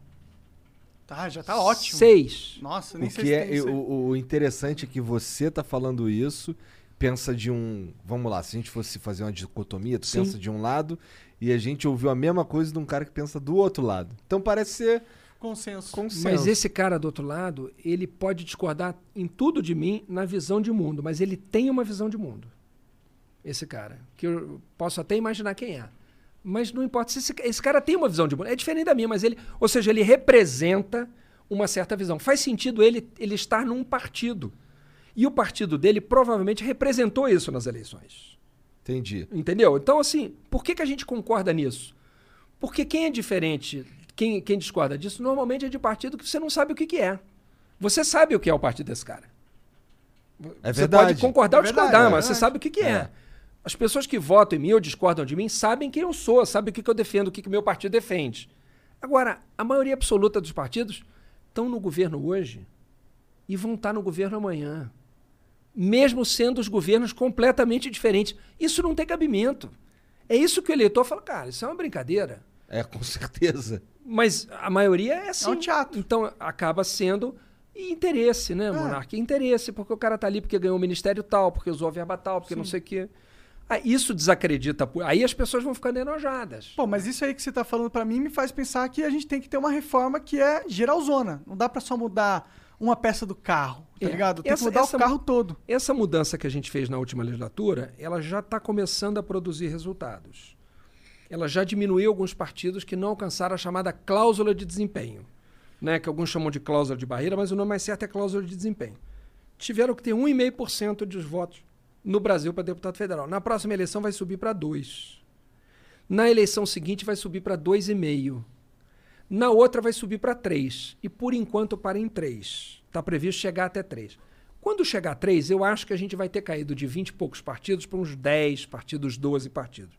Aí a gente vai precisar ter coragem de fazer aumentar para 3,5, para 4, para 4,5 e para 5. Aí a gente vai chegar a 5 ou 6 partidos. Aí você vai saber que o cara que está no partido. Aí não, é, é mais difícil ter esses partidos que ficam para cá e para lá, dependendo do governo, igual a rede, né? Que vai para um Será? lado. Eu, eu tendo a acreditar que. Assim, eu espero que você tenha razão. Aham. Mas eu tendo a acreditar que a gente vai produzir mais centrão, não vai não? Eu acho que não. Eu acho que a gente vai ter, assim, dois partidos na esquerda, um mais à esquerda e outro de centro-esquerda. Tá. Acho que você vai ter um partido de centro, né, meio que, que pode até estar num governo ou no outro. Aham. Você vai ter um partido de direita, ou centro-direita, e um de bem à direita. Acho que é mais ou menos Esse isso. seria o ideal, seria É, ideal. mais ou menos isso. Que a pessoa vota, não, eu quero votar aqui. E tem uma outra coisa que eu acho que mudaria também, que é o seguinte, a França tem isso, eu acho, acho um negócio bem legal. Você votar primeiro para o executivo e depois para o legislativo. E não tudo no mesmo dia como a gente faz. Né? Hoje em dia o cara vota assim, num, num governo de, de direita, num deputado de esquerda, num deputado de centro e um, um presidente de esquerda ou de direita, enfim. Aí quando sai da, da eleição é aquela confusão. Aí qualquer governo que ganha fala assim, cara, eu tenho que governar com esse Congresso. Só que o Congresso não tem nada a ver com o governo necessariamente. Né? Como é que eles fazem na França? Primeiro se elege o presidente lá. Aí quando se elege o presidente, os deputados, os candidatos a deputado vão para as ruas, fala assim, ó, quer votar num candidato que vai apoiar o, o presidente fulano? Vota em mim. Ou eu quero ser deputado de oposição a esse cara que foi eleito. Eu vou lutar contra ele. Vota em mim.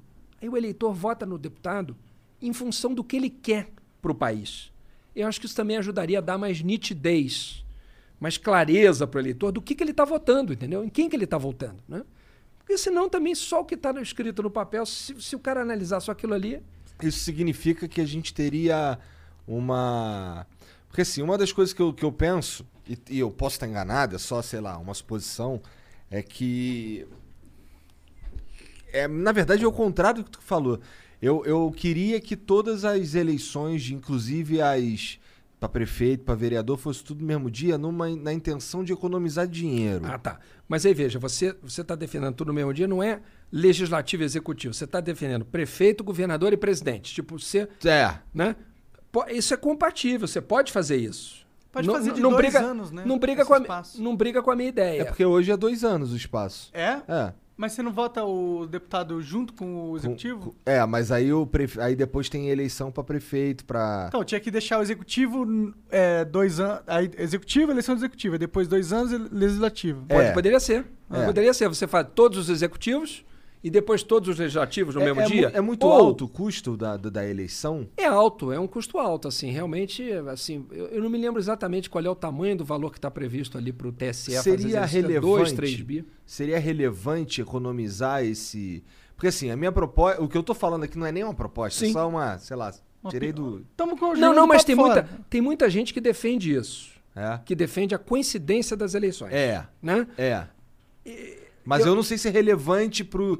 Tipo, Se tem realmente um impacto no nosso dinheiro. Não, eu acho que teria, porque você reduziria o gasto, né? Você faria todas as eleições, em vez de eleição a cada dois anos, Aham. você faria a eleição para o legislativo e o executivo no mesmo ano para todos os níveis. Então você teria eleição, digamos, de quatro em quatro anos É. só. Você não teria aquela eleição do meio. É. Né?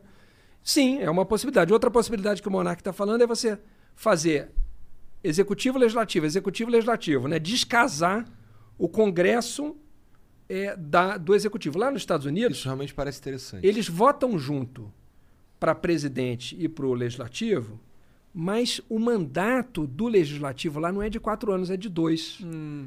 Então, no meio do mandato do presidente, eles fazem uma eleição só do legislativo.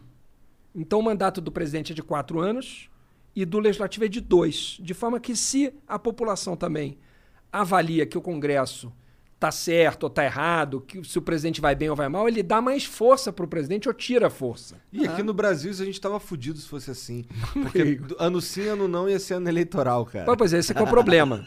Mas já é assim, né? Ano sim, ano não, porque é, é municipal, estadual. Municipal, É, estadual. não, Tem tudo bem. fugir. É, Ah, na verdade, a eleição nunca acaba, cara. Mas aí que tá. Ó, Agora é assim. mas- Agora a campanha é uma campanha permanente. É, né? mas aí, por exemplo, ó, se a gente, em, em condições normais, é, quatro anos de mandato, só o último é, é o ano eleitoral de todas as funções, né? Apesar, assim, Sim. esse é o meu ano eleitoral, mas não é o do Monarca. Exato.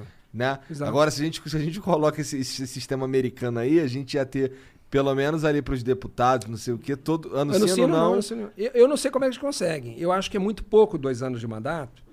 E assim, lá nos Estados Unidos, como lá o finan- financiamento é privado, totalmente privado, tem o fundo público lá também, Ah, é? tem, mas tem o financiamento privado. Aí, como lá essa questão do financiamento privado é assim uma febre, as campanhas custam cada vez mais caro, Aham. né? Então, os, os deputados lá são eleitos, cara no dia seguinte que ele está eleito, ele começa a fazer arrecadação para a campanha próxima. Eu não sei como é que o cara consegue, porque o cara nem ganhou, já está pensando na próxima campanha, porque a próxima campanha é ano que vem. Quando ele Então, pensa nas coisas que ele tem que fazer pro povo, né? É, pois é, isso que é o problema. É. É. por isso que eu gosto, por exemplo, de mandatos mais longos sem reeleição. Eu estou totalmente de acordo com você. Eu Seis defendo aninhos ali. cinco. Sim. Eu acho que cinco já resolvia, sem reeleição. Mas aí seria ruim pra você, por exemplo. Hoje você. Quando ele fala sem reeleição, é sem reeleição para qualquer cargo ou só para executivo? Cara, pro executivo. Eu também acho. Assim, não existe. Não me lembro de, de país que tenha vedação à reeleição para o legislativo. Por quê? Qual é o problema do executivo? Porque você diz assim, pô, mas e por que, que tem limitação para o presidente ou para o governador, para o prefeito e não para o deputado? Pro... Porque o presidente, o governador, o prefeito, ele tem uma máquina imensa na mão dele. Ele tem milhares de pessoas que, que trabalham para ele, milhares de cargos onde ele coloca gente sem concurso público e, portanto, se você bobear, o cara não sai nunca mais. É. Então, todos os países que têm reeleição têm limite de reeleição. Nos Estados Unidos é uma reeleição, aqui é uma reeleição. Né? Agora, para o legislativo, não. Eu acho que é, que é, favor, que é positivo você ter uma limitação para reele, reeleição é, numa casa. Acho que poderia ter três mandatos, quatro mandatos numa casa legislativa, até poderia ter. Mas no executivo, eu acho que é ruim o Instituto da Reeleição. Porque o cara ganhou a eleição, o cara já começa assim, minha reeleição. Né? O tempo e ele inteiro. tem a cara. máquina pública pra o cara- fazer a reeleição dele ser mais Aí, bem cara, sucedida. Não tem como dar certo. E aí é qualquer governo. Independente da, da tendência do governo. Eu acho ruim. Porque o, o palácio vira um comitê eleitoral, entendeu? No dia seguinte do cara tomar posse. Qualquer governo é assim. É ruim. Tem, Eu também defendo isso. Cinco Cap- anos sem reeleição. tem capilaridade na Câmara pra passar o fim da reeleição? Eu acho que tem, sabia? Que tem chance de acabar a reeleição uma hora dessa. Por quê? Porque também a reeleição ela, ela diminui a rotatividade no executivo. Sim. E como no legislativo também tem muita gente que um dia quer ser prefeito, governador ou até presidente, Pra eles, opa, eu acho que pode ser uma coisa minha boa. chance vai entendeu? chegar mais rápido É. aí. Agora, os cientistas políticos, assim, são contra essa nossa ideia. Eles- Ah, é? É, Ah, é? porque eles dizem assim, que se tem uma coisa que funciona é a reeleição, porque o fato do cara, já desde o primeiro dia, tá querendo a reeleição, obriga ele a estar mais ligado ao povo do que se ele não tivesse, digamos assim, mais preocupado com a imagem Ah, dele. Pelo contrário, eu acho que pautas mais impopulares, talvez, mas que são de grande importância, não é nem impopular, mas é que não dá voto. Por exemplo. Pautas difíceis. É, É. ó, não, a reforma tributária em si. Às vezes nem difíceis, às vezes, por exemplo, Sim. educação, um plano pra educação, Sim. Ou, ou saneamento básico. Os caras não investem nessa merda porque não dá voto, vai. É porque não aparece, então É. não dá tempo de voltar como voto. É. Então o cara não faz. É. Então, assim, eu vou fazer um, ba- um plano muito pica aqui na educação que vai dar resultado daqui a 10 anos. 10 anos já, porra, já, É. já Ou, passou. ou- ou faz, tipo, reeleição só. de- é, tipo, você tem que ficar 10 anos num. Sem Afastado. poder. É, 10, 20 anos, sei lá. Fica um tempo sem. Não, eu, eu acho que o lance da, da reeleição. Porque ele tem o, tem o incentivo aí de fazer um bom mandato pra galera lembrar durante 10 anos, né? sei lá. Não, eu penso, é que assim, no- quando a gente tá falando de, de não pode reeleição, é não pode seguida. Ele pode trocar. não é? Sim, agora, nos Estados Unidos, por exemplo, não pode nem trocar. Não? Não, lá só, o cara só pode uma reeleição. Então, por exemplo, o Trump, Aham. se ele for candidato novamente, como ele não foi reeleito, ele pode ser candidato. Mas se ele for eleito, ele não pode ser reeleito depois. Ah, tem um mandato porque o cara máximo. só pode dois mandatos. O Obama não pode ser nunca mais candidato. Porque ele foi eleito e reeleito, acabou. Nunca mais ele pode ser presidente dos Estados Unidos. Nunca mais. Parece bom. Eu acho também. ótimo. É uma, é a uma pessoa- limitação, né? Pô, tu teve a oportunidade da vida de ser presidente de um país. Você não precisa ter duas oportunidades dessas. Uma tá bom. Ou melhor, você teve duas, né? Você não É. pode ter três, é, né, digamos é, assim. é, exato. Pois é. É, e- e- mas assim, o lance da. Um cara que eu vi falando disso. E o que é engraçado, porque mais uma vez, Aham. eu vi o Aécio falando co- contra o lance da reeleição. Eu fiquei, caralho. É, cara, eu, eu realmente acho que a, eleição, a reeleição não foi uma coisa que. Eu, eu fui contra quando foi aprovada. E se fosse botar para votação hoje, eu votaria contra. Contra a, a Ah, continuidade da aham. eleição. Eu votaria pelo fim da reeleição. É. Porque eu acho que oxigena o poder. O cara sai, vai fazer outra coisa, entendeu? E pronto, não pode reeleger. Ah, mas e como é que eu vou continuar o que eu continuei, o que eu comecei? Cara, você indica um candidato, você diz, ó, quem gostou do que eu fiz e quer que continue, vota nesse cara aqui. Não parece absurdo. Ô, né? outra, e se você é realmente um político mesmo, de, de, de um bom político, você não tá ali só por você, você tem todo o seu Você partido. tem um projeto, exato. Toda uma construção. Você tem um partido, É. você tem uma visão de mundo, né? Sim. Eu concordo totalmente com isso. Acho que é um instituto ruim esse negócio da reeleição. Pois- E, mas, tipo, essas coisas todas. Não, e o Congresso também, Ah. como sabe que o presidente, tudo que ele quer é ser reeleito, o Congresso também joga com É. isso. Uhum. E o cara que está governando, o cara fica o tempo inteiro eh, se equilibrando ali, porque também precisa do Congresso, porque se o Congresso inviabilizar, ele não se reelege. Então, não, eu não acho uma boa, sinceramente. Eu, por mim, acabava. Mas e aí, cara? Eu, eu sinto falta da gente realmente ter essas reformas é, que a gente precisa ter. Por que, que a Câmara não. não, não A reforma política, você estava tantas- perguntando assim, como é que faz? Você está falando da política ou das outras? Cara, de todas, Todas. assim, assim, por que, que o, o Congresso. Porque, ó, deixando o executivo de lado, Sim. Bolsonaro é um merda, é um merda, ok, foda-se. Mas Concordo. O, o, o Congresso, ele tem uma, um protagonismo dele próprio e ele é uma instituição altamente poderosa e importante. Ô, Monarca, eu vou te falar um negócio. Vocês já foram a Brasília, não? Não. Ah, não. Tá. O dia, se um dia vocês forem a Brasília, né, é muito interessante, porque mas vocês lembram das imagens lá da, da esplanada dos ministérios que toda hora passa na televisão, já viram a valer. Vinha aquela quantidade de ministério assim, enfileirada, né? E no centro da esplanada do- dos ministérios, o que que tá? Qual é o prédio que tá? Vocês lembram ou não? Qual que é? Qual é o prédio que tá lá, no, digamos, no lugar principal? Qual que é? Congresso. É o Congresso. Congresso. É o Congresso. Mas olha, você tá, você tá, você tá sacaneando, mas olha. Eu lembro, eu lembro muito bem dessa cena aí. Eu lembro o Capitão Nascimento falando. Exato, pô. O sistema é foda. E Exatamente. aí voando assim, bagulho. O caralho, o sistema é foda. Mas olha, por que, que eu acho? Por que, que eu acho que o, o- o Lúcio Costa e o Niemeyer colocaram o Congresso ali? Por que, que- porque, pensa bem, o natural ali seria tal Palácio do Planalto. Por que aqueles ministros todos foram escolhidos por quem? Pelo presidente da República. Ou seja, o prédio que devia estar ali no centro, a princípio deveria ser o Poder Executivo. Mas não é. Não só não está ali, está num lugar menor, mais escondido, como o Supremo também. Menor, mais escondido, mais baixo. É o prédio mais alto. Por quê? Porque o Congresso é o poder mais representativo que tem. É. Tá todo mundo representado ali. No Palácio Planalto não tá todo mundo representado. A maioria tá representada. Porque a Verdade. maioria elegeu o presidente. No Congresso, não, meu amigo. No Congresso, 97% dos votos viram alguém no Congresso. Isso é um número de, de cientista político, eles pesquisam isso. Já no, no Palácio do Planalto, tem alguém que teve no máximo 60, 60 e poucos por cento dos votos. O Bolsonaro teve 55. Os que mais tiveram 60, 61. 40% não votou na- em quem está ali. Então, o Congresso, você tem razão, o Congresso tem um papel na democracia muito maior do que o que ele exerce. Ele, ele pode fazer muito mais. As reformas. Ele tem que fazer. Tem que fazer, não precisam vir do executivo. O Congresso pode ser protagonista. A reforma tributária não depende do executivo. Não precisa- Porque tem coisas, por exemplo, que para você mexer, depende do executivo. Por exemplo, aumentar o salário de professor federal. O Congresso não pode aumentar. Porque tem uma, lei, uma regra na Constituição que diz: quem propõe aumento de salário de servidor do executivo é o executivo. Então, como o professor ele trabalha numa universidade federal, que é ligada ao Ministério da Educação, que é do Poder Executivo, eu não posso chegar lá, não, vamos dobrar aqui o salário do professor universitário, ainda que eu acho que mereça, mas eu não posso propor. Agora, reforma tributária, a gente pode propor e fazer. Reforma administrativa, a gente pode propor e fazer. Reforma política, a gente pode propor e fazer. Então, essas reformas não dependem do Poder Executivo. O Congresso deveria, mas o Congresso está meio que esperando. Tem uma visão errada aqui no Brasil de que o Poder Executivo está acima dos outros. Não está. São três poderes equivalentes, cada um com a sua função. Um faz a lei, o outro executa a lei. O Poder Executivo ele serve para fazer a lei ser cumprida. Então, se a gente diz as pessoas têm direito a ter escola em tempo integral, não sei o quê, o Poder Executivo vai fazer o quê? Vai ter que garantir que exista escola em tempo integral. Não- mas não seria um sonho fudido se isso acontecesse? É, acho que seria, Eu, porque eu seria como o- cidadão, sinto o Congresso totalmente omisso. Sempre senti. Eu, É. eu, eu sinto assim, tipo... Mano, parece que eles não querem fazer as paradas. É o que eu penso. Sim, sim, sim. Não querem fazer pra que o governo seja ruim, pra que ele perca. Porque a gente tem que fazer essas paradas. A gente fica anos e anos esperando. Por- Por que, que a gente já tem dois anos? Eu sei que Sim.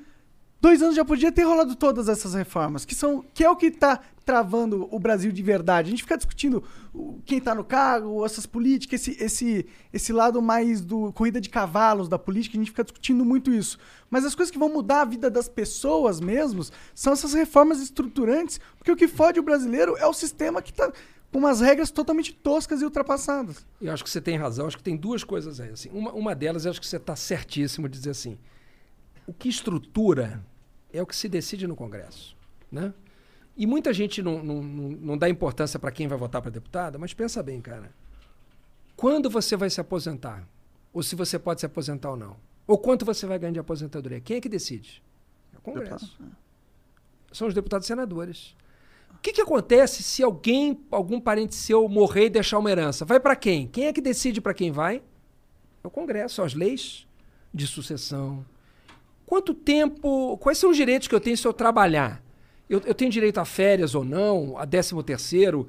E se eu não tiver carteira assinada, o que, o que que eu tenho de direito? É o Congresso. Então, a vida da gente, ela está toda cortada, toda entremeada por decisões que o Congresso toma que afetam a vida da gente. Então, o Congresso pode muito, mas ele tem feito muito pouco. E você tem razão nisso. Agora, por outro lado, o- ah, mas então nada, ah, se a vida está ruim, o Poder Executivo não, não é tão culpado. Não é bem assim também. Por que, que não é bem assim? Não, não digo que o Poder Executivo- Eu sei que você não diz, mas é Ah. política econômica, por exemplo. Né? Redução, aumento de imposto de importação ou de exportação, é, definir as prioridades, onde que, o dinheiro, onde, onde que o país vai botar dinheiro, isso passa pelo Congresso, até passa. Mas o Poder Executivo acaba tendo um peso muito grande nisso. Então, se o Poder Executivo não faz a parte dele, a vida da gente piora muito. A economia está piorando, isso tem problema de política econômica. O Congresso poderia ajudar? Poderia ajudar. Mas é mais responsabilidade do Executivo. Então, é uma combinação das duas coisas. Agora, eu estou de acordo que o Congresso tem que deixar de ser omisso e ficar esperando que seja feito tudo pelo Executivo. Não tem. Sim. Não tem, que- não tem É. que esperar. Pode fazer. É, pô, seria muito foda. Imagina se, porra, a oposição começa a, a passar várias pautas que o Brasil todo quer. Isso não ia fortalecer a oposição pra não, caralho? fortalece todo mundo. Valor, e quando valoriza o parlamento, valo- valoriza todo mundo que está lá, seja de oposição ou do governo. É não verdade, isso? é verdade. Agora, reforma tributária. Por que, que é difícil? Aí entram também os interesses, né, Monarca? Vamos pegar o exemplo da reforma tributária. O que, que é fazer a reforma tributária? É definir quem vai pagar mais imposto e menos imposto. Então você imagina a quantidade de briga que tem nisso. Porque ninguém quer pagar mais imposto. E todo mundo quer pagar menos imposto. Mas será que, será que a discussão correta não é de onde eu recebo os impostos? Porque o imposto sobre consumo é um crime. Eu concordo com você. O que, que deveria ser feito nessa reforma tributária? né? Primeiro, assim, o que, que os países desenvolvidos, todos capitalistas, como é que eles tributam? Eles tributam, sobretudo, renda e patrimônio. Então, se você ganha muito ou se você é muito rico, você paga mais. Faz sentido, né? Claro. Eu odeio pagar imposto, veja bem. Sim, claro, Mas ninguém faz gosta. sentido. Ma- Mas é, é a forma mais lógica e melhor para a economia de pagar. O que, que eles não tributam ou tributam menos? O consumo, a produção e a folha salarial. Que é o que faz a porra toda andar, né? É isso. Então, assim, tributar o consumo, por que, que você cobrar o ICMS, que é o que a gente paga aqui no Brasil, mesmo sem ver? Né, o cara vai fazer um lanche, né? E aí ele paga lá uma, uma parcela de ICMS. Por que, que é ruim esse imposto?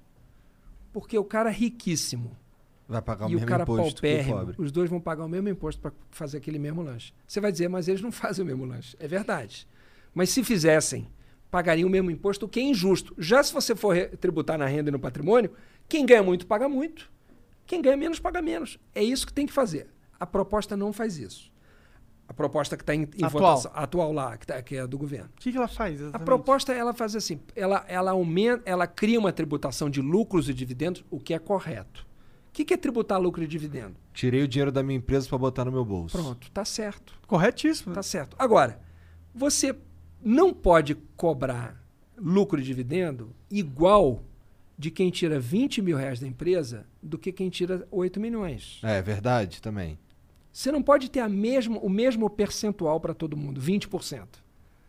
Ah, não sei. É que não. não- é opinião Sim, minha. claro. É, que, é que no caso da empresa, tipo, se- a visão do empresário que tira muito lucro, não importa se é pequeno ou. É que tem muitos pequenos empresários, né? Esse é, é que é o verdade, ponto, é assim. O que, é que, que eu acho? Não, seria muito legal se O tivesse cara fazer uma- precisa daquela porra ali pra ele comer. É, tipo, meio milhão por ano. É. É fazer, é um fazer uma progressividade, É. entendeu? Olha, se você tirar até tanto, você paga, digamos, 10%. Se você tirar de tanto a tanto, 12%. É, melhor, melhor entendeu? assim, é melhor Por assim. exemplo, essa é uma, é, uma, é uma das coisas que a gente ia levar para o Paulo Guedes e que a gente defende. Chama progressividade na tributação de lucros e dividendos. Então, Aham. a gente concorda de tribular, tributar lucros e dividendos, mas não botar a mesma taxa para todo mundo. Legal. Né? É, eu acho que é correto, por exemplo, é reduzir a tributação no imposto de renda, digamos assim, e equilibrar isso com o da pessoa jurídica. Né? É, é, O governo está propondo fazer uma mudança em tributação de pessoa jurídica, você tributa o lucro e dividendo e aí você vai reduzir da pessoa física se você já tributou na, na- na- no lucro e dividendo. Então, fazer um equilíbrio entre essas duas alíquotas, ou seja, fazer justiça, é correto, né? Para você não incentivar que as pessoas vão para. O que, que acontece hoje no Brasil? Você paga como pessoa física muito mais do que você paga como pessoa jurídica. Daí tu vira PJ. Aí você vira PJ. Tá errado. O que, o que seria o correto? Você tanto fazer para você ser PJ ou pessoa física que você pagaria a mesma coisa. Aí você para com essa fraude que é todo mundo abrir um monte de PJ. A pra- pejotização a da parada. pejotização, né? Ah, é, faz É. todo sentido essa parada. Então, são, assim, são coisas que eu acho que dá para fazer. Isso é consenso? É consenso, né? É Tem consenso. alguém que é contra isso? A, a progressividade o governo é contra. Por exemplo, Paulo Guedes Molon, eu sou a favor, mas eu não consigo defender isso agora. Eu digo, tudo bem, mas nós vamos defender. Qual que será que é o problema dele, da Não, progressividade? há- é claro que a reação de quem ganha muito a pagar muito. E quem ganha muito tem muito poder também. Ah, porra, cara. Mas é que, tipo, Mas você é aumentou a- o muito, final deixa de da ser um alíquota? filho da puta, cara. Mas você aumentou Porra. o final da líquida nessa proposta, no sentido, tipo, a líquida era 20%. E aí. Não, a- estão propondo uma alíquota única para todo mundo. mas, era, mas aí no final da, da líquida, pra quem ganha muito, você queria aumentar muito essa, essa, esse percentual? Não, a gente nem falou percentual, mas a gente falou o princípio, né? É. A gente É, quer ir eu acho que tinha subindo. que ter, tipo, uma alíquota máxima de, tipo, ó, pra mim, ó, tem alíquota pro cara que ganha até 500 mil por ano. Depois disso, mano, o cara já consegue, eu acho, que bancar a alíquota que for e aí uma taxa igual pra todo mundo. Se ficar, eu também acho que se ficar escalando muito, tendo várias, é ruim. Aumenta aquela burocratização da contabilidade de todo mundo, sabe? Você tem Sim. várias formas e aí tem taxas e não, Não, sei o quê. outro princípio Mas da... se da- esse fosse o único problema, o problema é que a gente paga uma caralhada de imposto diferente pra cada peido que tu vai dar. Porra. Ah, não, sim, eu tô Pô, é o eu vou problema, mandar. eu- né? se, eu mandar um, se eu mandar um troço da minha empresa pra, pra mim mesmo, Só que outra empresa em- outro estado eu pago uma grana. E é eu mandando um bagulho pra eu mesmo. É. Esse é um outro problema assim da tributação brasileira, que ela é muito complexa, muito difícil. Você quem quer pagar imposto certo, empresário, por exemplo, o também. cara não sabe como É. pagar às vezes. Cara, é tu não- difícil. a gente é difícil gasta, de pagar. A gente gasta uma grana com os caras que o trabalho deles é, me dizer é Ó, me dizer quanto é que eu tenho que pagar Então, de imposto. então você veja, assim, tem uma, uma estatística lá do Banco Mundial, né? Eles fizeram uma estatística chamada Doing Business, né? Você é professor de, Aham. de inglês, é, que, é sobre, que é sobre quantas horas os empresários gastam no Brasil e no mundo para declarar os impostos. Não é se é caro ou barato, é quanto tempo o cara gasta. No Brasil eram cerca de 1.200, 1.300 horas por ano. A média da OCDE, dos países mais desenvolvidos, era cerca de 150 horas por ano. Porra, é um absurdo. A média vezes. da América Latina era de 300 horas. Quer dizer, a América Latina, o dobro da OCDE, mas assim um quarto da gente. Então, o Brasil, a tributação no Brasil é complexa, é complicada. Ninguém entende de todo o sistema, cada um entende de uma parte. Então, você tem que simplificar a tributação. Simplificar. Quanto menos regra, melhor. Claro, você vai ter que ter, você tem que ter algumas regras de compensação, porque você diz assim, ah, o cara não pagou aqui, então ele vai pagar ali, ou o cara já pagou aqui, não paga ali, né? Eu estava falando, por exemplo, pessoa jurídica e pessoa física, né? Aham. Como combinar essas coisas. Agora, tem que simplificar. Segunda coisa que tem que fazer, tornar progressiva. Quem paga imposto no Brasil muito é quem ganha menos. É, com Quem mais certeza. paga imposto é pobre e quem Em percentual é. é, em percentual. E classe média. Classe média tá ferrada também, cara, porque paga muito. Super rico no Brasil não paga nada. Comparado a. Não, não é só comparado. Assim, acionista de banco, Ah, banqueiro, dono de banco. Se o cara recebeu, por exemplo, no ano passado de lucros e dividendos 9 bi, 8 bi, 800 milhões, ele não pagou nada. Não é que ele pagou mil reais, não. Ele pagou zero. Zero. Porque ele recebeu lucros de dividendos da empresa dele. E isso não é taxado. Está errado. O cara que ganha 6 mil reais, ele paga 27,5% dos seus mil reais, cara. Do salário dele. E o cara que é dono de um banco, já retido na fonte. já retira, o cara nem vê o dinheiro. É. É. O outro que é o dono de um banco e ganhou 800 milhões, ele paga zero. Cara, não Zero. tem como isso estar.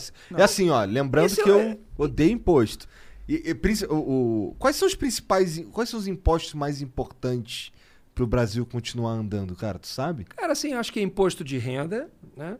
É, são os impostos que incidem sobre consumo, né? Esses aí geram E bastante. impostos de importação, exportação, basicamente esses, assim, né? Entendi. O, no- em nível municipal, o mais importante é o ISS, né? que é um imposto municipal que incide sobre serviços. O estadual é o ICMS, que é o mais importante, embora tenha também outras receitas, tipo IPVA, né? que é imposto de carro e tudo. Aham. O- outro exemplo do Brasil. Quem tem carro paga IPVA. É, isso eu acho um absurdo. É tipo, você tem que pagar pra ter o teu carro. E quem tem lancha, paga para ter lancha? Não sei. Não, paga? E quem tem jatinho, paga para ter jatinho? O helicóptero também não. Não paga? Só quem tem carro. Entendi. Pô, podia dar uma diluída nisso aí, né, pô? Não, cara, não, na vai verdade, não, podia tudo- parar de cobrar do carro, né? Porque, Porque não dá- faz sentido. Oh, faz sentido. Pra, que, pra mim isso não faz sentido, tá ligado? Eu vou lá, eu sou o meu, me- meu cu pra conseguir comprar esse carro, porque o Não, carro pô, no e, e o carro ainda por cima, o preço cheio dele lá tem, sei lá, 40, 50%. É, e o carro aqui no Brasil, é, o preço é absurdo, é distorsivo no mundo inteiro. Mas E me a- disseram que não é de carro que você tá vindo pra cá, não. É, bom, eu vim de Uber, né? Porque o monociclo Não, mas me disse- quebrou. monociclo. Tem um monociclo, assim, sim. Ó, Eu vi quebrou, aqui tá embaixo um outro monociclo. É. Sim, é. impressionante, o negócio é rápido pra caramba. Depois, se você quiser tentar andar lá. Só com seguro. pra- seguro de vida. Mas então, aí esse, o carro já é caro pra caralho. Você vai lá, compra o seu carro com o suor do seu emprego e ainda o Estado fala: ok, tu comprou o teu carro, mas o aluguel do teu carro é esse. Pra mim isso não É, faz sentido, mano. Eu, eu- eu entendo o que você está dizendo, assim, mas o que eu acho que é menos razoável é que se você tem um imposto de propriedade de veículo automotor, pô, um jatinho é um veículo automotor. Ele se move sozinho. Não tem que ninguém estar puxando ou empurrando. Não é uma charrete, né? É, uma lancha é um veículo automotor. Automotor, ele se move por si mesmo. E esses caras não pagam nada. O cara que tem um jatinho, o cara que tem o jatinho mais caro do mundo, tem brasileiro que tem. Esse cara não paga nada por ano para ter o jatinho e o cara que tem um Fusca. Sim, sim. Sabe? Aí não tá certo, né? Não tá Não certo. tô nem falando do Fusca moderno, que ia ser mais caro. mas- Eu só argumento que, tipo, um erro, um errado não faz dois. Tipo, dois errados não faz um certo. Mas sabe tá por quê? Não, eu entendo assim o seu ponto. O- normalmente a- o, o imposto sobre carros, assim, a ideia é de que, por um lado, você precisa de recursos para manter as estradas, ou seja, aquilo tem um custo, né?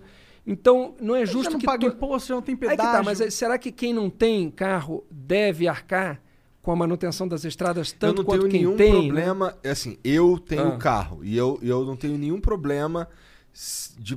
quer dizer, eu não teria. Quer dizer, ninguém gosta, como você disse, É. ninguém, ninguém gosta de pagar imposto. Mas O eu não teria, pagar. mas eu não teria nenhum problema de pagar o imposto se eu andasse numas ruas que não quebra meu carro. Aí tem um outro problema, né? Que assim, a, a gente É bom paga muito dinheiro. e a gente vê pouco de volta. É. Né? Assim, esse, esse é um problema do Brasil também. Agora, a solução, assim, tem uma solução errada e uma solução certa. Assim, a forma de ver isso, você pode falar assim, cara, eu pago muito, não tenho nada de volta, não vou pagar. Essa não é um, não é um bom caminho. assim. O, que, o que a gente tem que fazer como brasileiro, na minha opinião? Cara, eu pago muito, eu quero receber o que eu pago. Cara, vocês têm que, eu tenho que ter a rua certa. do- você não paga para manter a rua? Eu, eu quero chegar no hospital público, eu quero ser atendido. Tem que ter médico, eu não pago. Ah, não, mas o, que, o dinheiro não dá, meu amigo. Você administra melhor, você recalcula, você me cobra o que você me deve cobrar. Agora eu quero poder ir no hospital e ser bem atendido. O que, que acontece nos países que a gente acha o máximo? Os caras pagam mais imposto que a gente. Mas eles têm. Né? Você pegar a Europa. Aí, nesse caso, por exemplo, eu acho que os Estados Unidos é um bom exemplo Não, de não é. saúde pública. Mas a Dinamarca é. A Dinamarca. Entendeu? O cara, o cara não, 40%. Agora o cara não, não paga escola, não tem plano de saúde. O cara teve um filho, a escola é a melhor possível, é a pública. E aí também lá estuda o filho do dono da empresa e o filho do funcionário mais simples da empresa. O que uma visão de. Pra socialização de uma pessoa é incrível. ele Claro, poder cara. ter. Igualdade de oportunidade Sim. que a gente falou, né? É verdade, porque uma das coisas que é difícil da igualdade de oportunidade é que um filho do ricaço, ele vai ter mais oportunidades, óbvio, porque o amigo do ricaço são também outros ricaços que vão colocar o filho do ricaço Vão nas melhores emprego, oportunidades. Mas se o filho do ricaço faz um amigo com um cara que é, vira amigo de um cara que não é ricaço, porque ele tá estudando na mesma escola pública de boa qualidade, você tem uma socialização, você tem uma divisão aí desse network. Exatamente. Então, assim, eu acho que a- a- o, o problema da gente é não cobrar, ter de volta. Mas como é que eu cobro, cara? É, Vocês estão aí cagando pra mim. política. Tu foi lá pra, tu foi lá Não, pra eu não. Brasília, cara. Lá em Brasília, como é que eu vou cobrar? Eu tô aqui em São Paulo, eu vou fazer o quê? Como é que eu vou despejar um caminhão de bosta que nem os caras fizeram A verdade em é que não existe essa de cobrar. É, A verdade é que só vai mudar. Quer dizer, existe como Não. cobrar no. Que eu acho que as Sim. pessoas estão começando a fazer mais, que é se engajar politicamente, o caralho. Sim. Mas é que, eu tipo. também acho que está aumentando, assim, as pessoas estão acompanhando mais. E as redes sociais, e, bom, e um programa como esse ajuda muito nisso, que a pessoa começa a acompanhar mais, entende, olha, pensa, repensa, né? A gente falou um monte de tema aqui. Sim. Que as pessoas estão, cara, não tinha pensado nisso de, de, de É ah, discordo, concordo, né? É, é. Isso a gente O concordo discordo aí, isso é um problema deles. Eles não podem pensar como quiserem. Exatamente, mas a É. gente está discutindo isso. né? Sim. Mas é que, tipo. Você está falando que não é tão cobrar, é como votar também, né? É, é, não só isso, mas é que parece que a gente tá num sistema. Pô, porra. A gente tá numa, num, num perspe- uma perspectiva de ter um segundo turno Bolsonaro e Lula. Não sei a sua opinião política sobre essas duas pessoas. Eu sei. Mas pra mim, como, como cidadão, é, parece que eu tô num, num jogo de cartas marcadas, tá ligado? É tipo, ô, democracia, você vota em quem você quiser. Mas tô aqui os dois filhos da puta que vão pôr no teu cu. Essas são suas únicas opções. Pra mim, isso aí parece tipo, ah, democracia, né? não sei, não parece muito. Tem uma, uma proposta que, que é uma proposta super com- complexa, assim, até de, de explicar, mas que chegou a ser apresentada lá pela, pela relatora do, do- do- da reforma política, que era a ideia de, da segunda opção.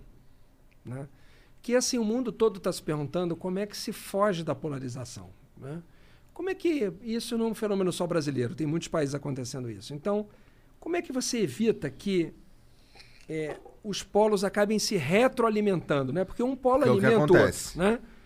Essa ideia de você falar assim, você dá uma primeira opção de voto, uma segunda opção de voto, uma terceira opção de voto, e os votos todos, assim, ah, em primeiro lugar eu votaria no fulano, em segundo no Beltrano, terceiro, e esses outros votos são também contabilizados para avaliar quem eventualmente iria para o segundo turno, entendeu? Para quem, ou para quem seria eleito. Porque muitas vezes você tem gente que não, não quer um polo nem outro, mas essas, essas pessoas elas acabam se dividindo entre várias candidaturas e é, nenhuma das candidaturas consegue somar votos para ir para o segundo turno. Então a eleição do segundo turno ela acaba muitas vezes levando para lá pessoas que, que têm um alto intenção de voto no primeiro turno, mas eventualmente seriam derrotadas se fosse o terceiro colocado, seria o quarto colocado, entendeu? É tipo, ah, os dois colocados do segundo turno só ganhariam entre si. Contra qualquer outra pessoa eles E perderiam. se a gente tivesse É possível. três turnos?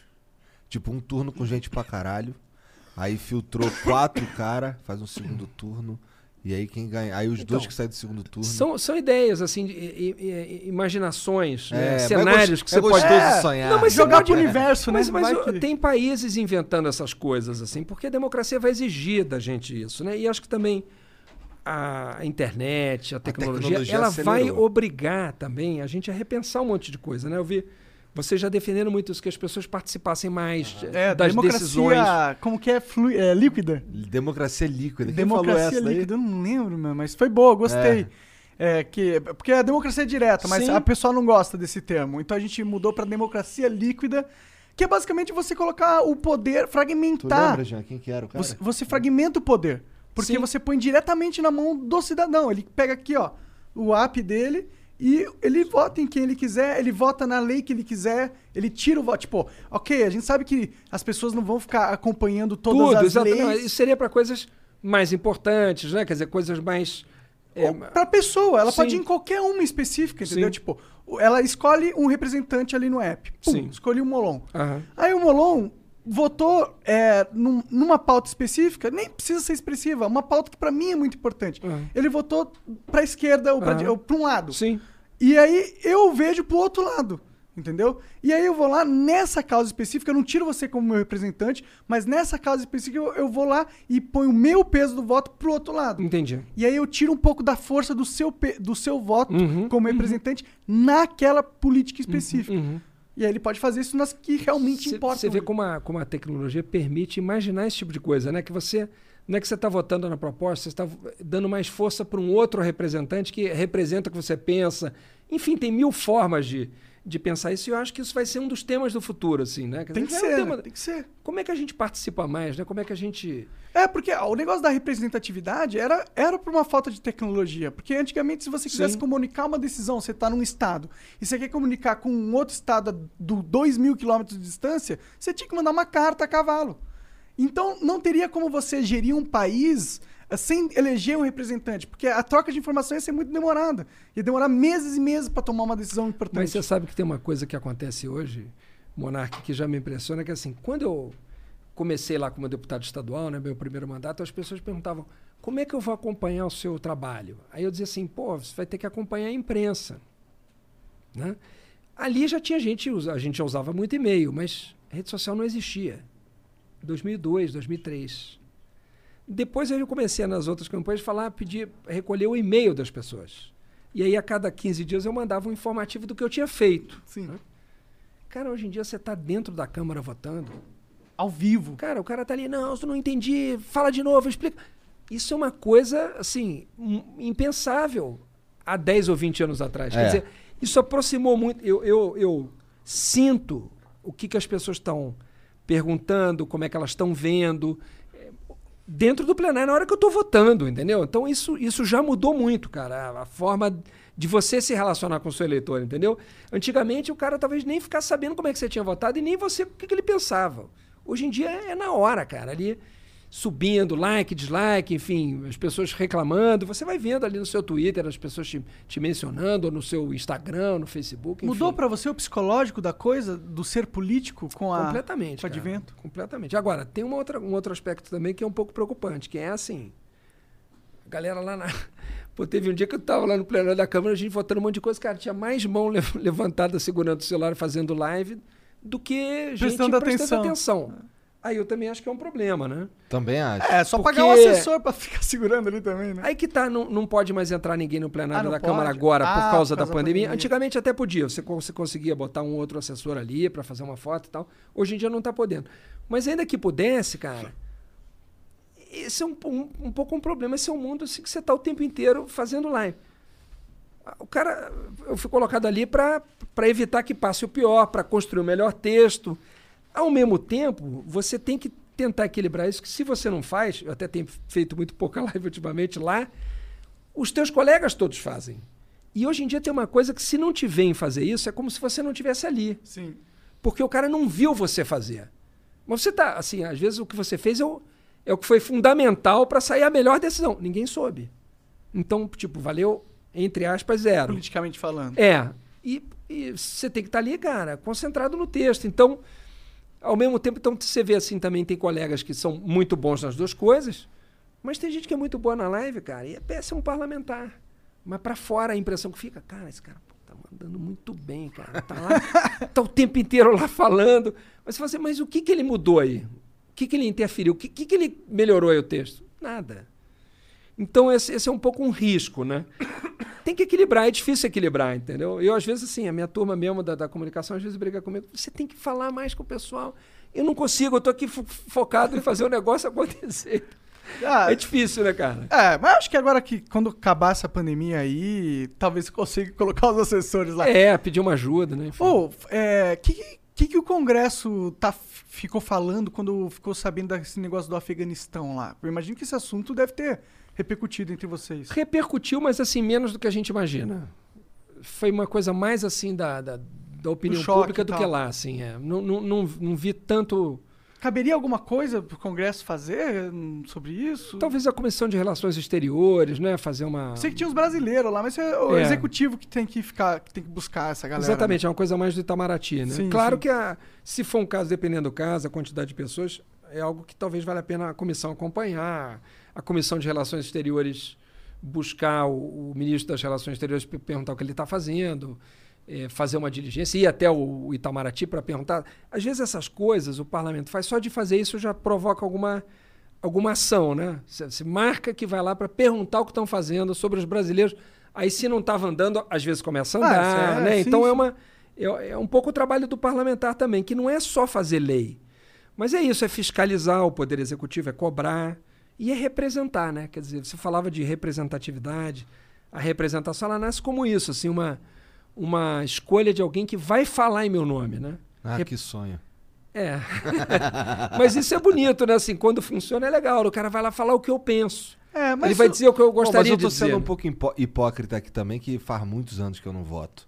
Porque eu, eu, eu parei de acreditar, tá ligado?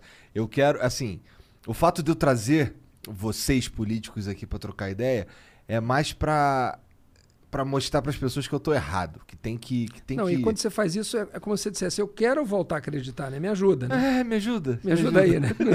É. Pô, mas aí o segundo turno é Lula e Bolsonaro. É, aí é foda, né? Não dá muita vontade de votar. Não, tá não é. Tá cedo pra caralho. Mas a gente tem que votar, cara. Eu acho que a gente. Eu acho que assim, eventualmente, o voto nulo, o voto em branco é uma decisão também, né? Mas sabe o que é foda? Ó, mas a gente, quando se omite. É, também, não, eu cara, falo, eu gente... falo não votar é voto nulo. Sim, mesmo. sim, sim. Ó, o Igor vai cortar o seu pé esquerdo eu vou cortar o seu pé direito. Escolhe quem que vai cortar seu pé. Você tem que tomar essa decisão? É justo é, a gente ter que tomar uma decisão assim? Eu entendo o que você está dizendo, mas é como se alguém dissesse assim: tem uma terceira frase que diz assim: se você não escolher, alguém vai escolher por você. Eu posso só escolher correr, sei lá. Não pode. não, é que tá. Não pode. Não, dá, não tem muita não gente pensando correr. em correr, que é esse negócio de sair do país, né? Cara, isso Mas não dá, não, não dá, dá para todo mundo, não dá para todo mundo que não, não gosta não do Bolsonaro. Fazendo Mas isso. é que de qualquer jeito eu vou ficar assim, perneta. De qualquer jeito eu vou ficar perneta. Pode falar mas, perneta não, tem que ser não? deficiente físico. Tá bom. Mas, mas assim, eu, eu, eu tô entendendo, assim, tipo, eu, eu considero dois problemas, né? Mas assim, numa na política, numa democracia, a, a, a ética é sempre a ética do mal menor. Né? Assim, eu, eu entendo que você está dizendo, pô, mas eu vou ter. Vou te dar um exemplo concreto da semana retrasada. A gente fez uma mudança política que era proibir as coligações partidárias. O que, que é uma coligação? São dois partidos se juntarem para disputar juntos o, os cargos de deputado estadual, federal, assim por diante. Uhum. É uma distorção, é ruim. Por quê? Porque o cara vota no PTB e elege alguém do PP. Bom, se forem dois partidos mais ou menos semelhantes, talvez não seja tão grave. Mas às vezes o PSL ou o PT fariam coligações com partidos que não têm nada a ver com eles para ter o apoio para a presidência da República, para ter o tempo de TV. Ou seja, é uma medida ruim. Há quatro anos atrás a gente acabou com isso. Na semana passada, nós voltamos para voltar com isso. Aí você vai dizer, porra, não é possível. Mas isso não é uma coisa ruim? É ruim. Só que pior era o que queriam aprovar, que era o distritão, aquele que eu falei que jogava 70% fora dos votos. A distorção é muito maior, Por que você não aprovou nada? porque não tinha como. Se a gente não aprovasse a coligação, quem defendia o distritão ia ter voto para passar o distritão. Mas aí não, não caberia alguém fazer assim, opa, opa, isso aqui tá indo pra um lado errado. Vamos fazer reforma. Reforma, vamos fazer um negócio mais amplo. Foi o que a gente fez. Aí o cara disse: não, meu amigo, a gente vai aprovar alguma mudança aqui, porque do jeito que tá não dá para ficar. Aí o que, que você Mas tem que voltar fazer? pro passado parece uma parada, tipo, você tá. Não é, não é inteligente, tá ligado? é não, uma coisa. não é, não é, não é legal, não é bom. Mas, Mas é assim- bom pros, pros candidatos, pros políticos. Não é só isso, não. É. O que, que acontece? Para eles é, mas eu digo, seria pior se fosse o distritão. E por que, que eu Tudo estou dando bem. esse exemplo?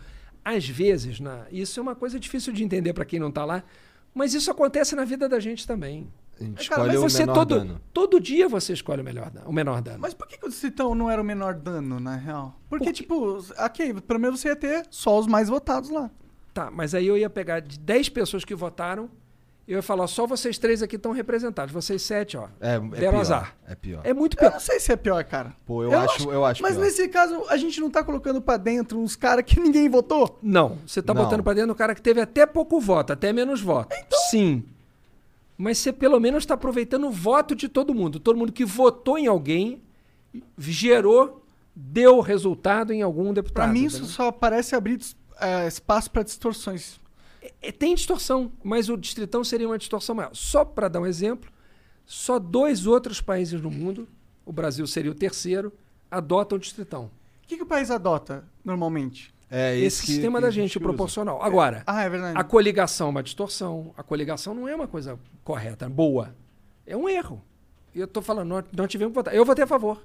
Porque pra não, pra não passar o distritão. Porque o cara falou, meu amigo, se vocês não votarem nisso aqui, não vão aprovar o outro pior. Ia aprovar, porque tinha voto.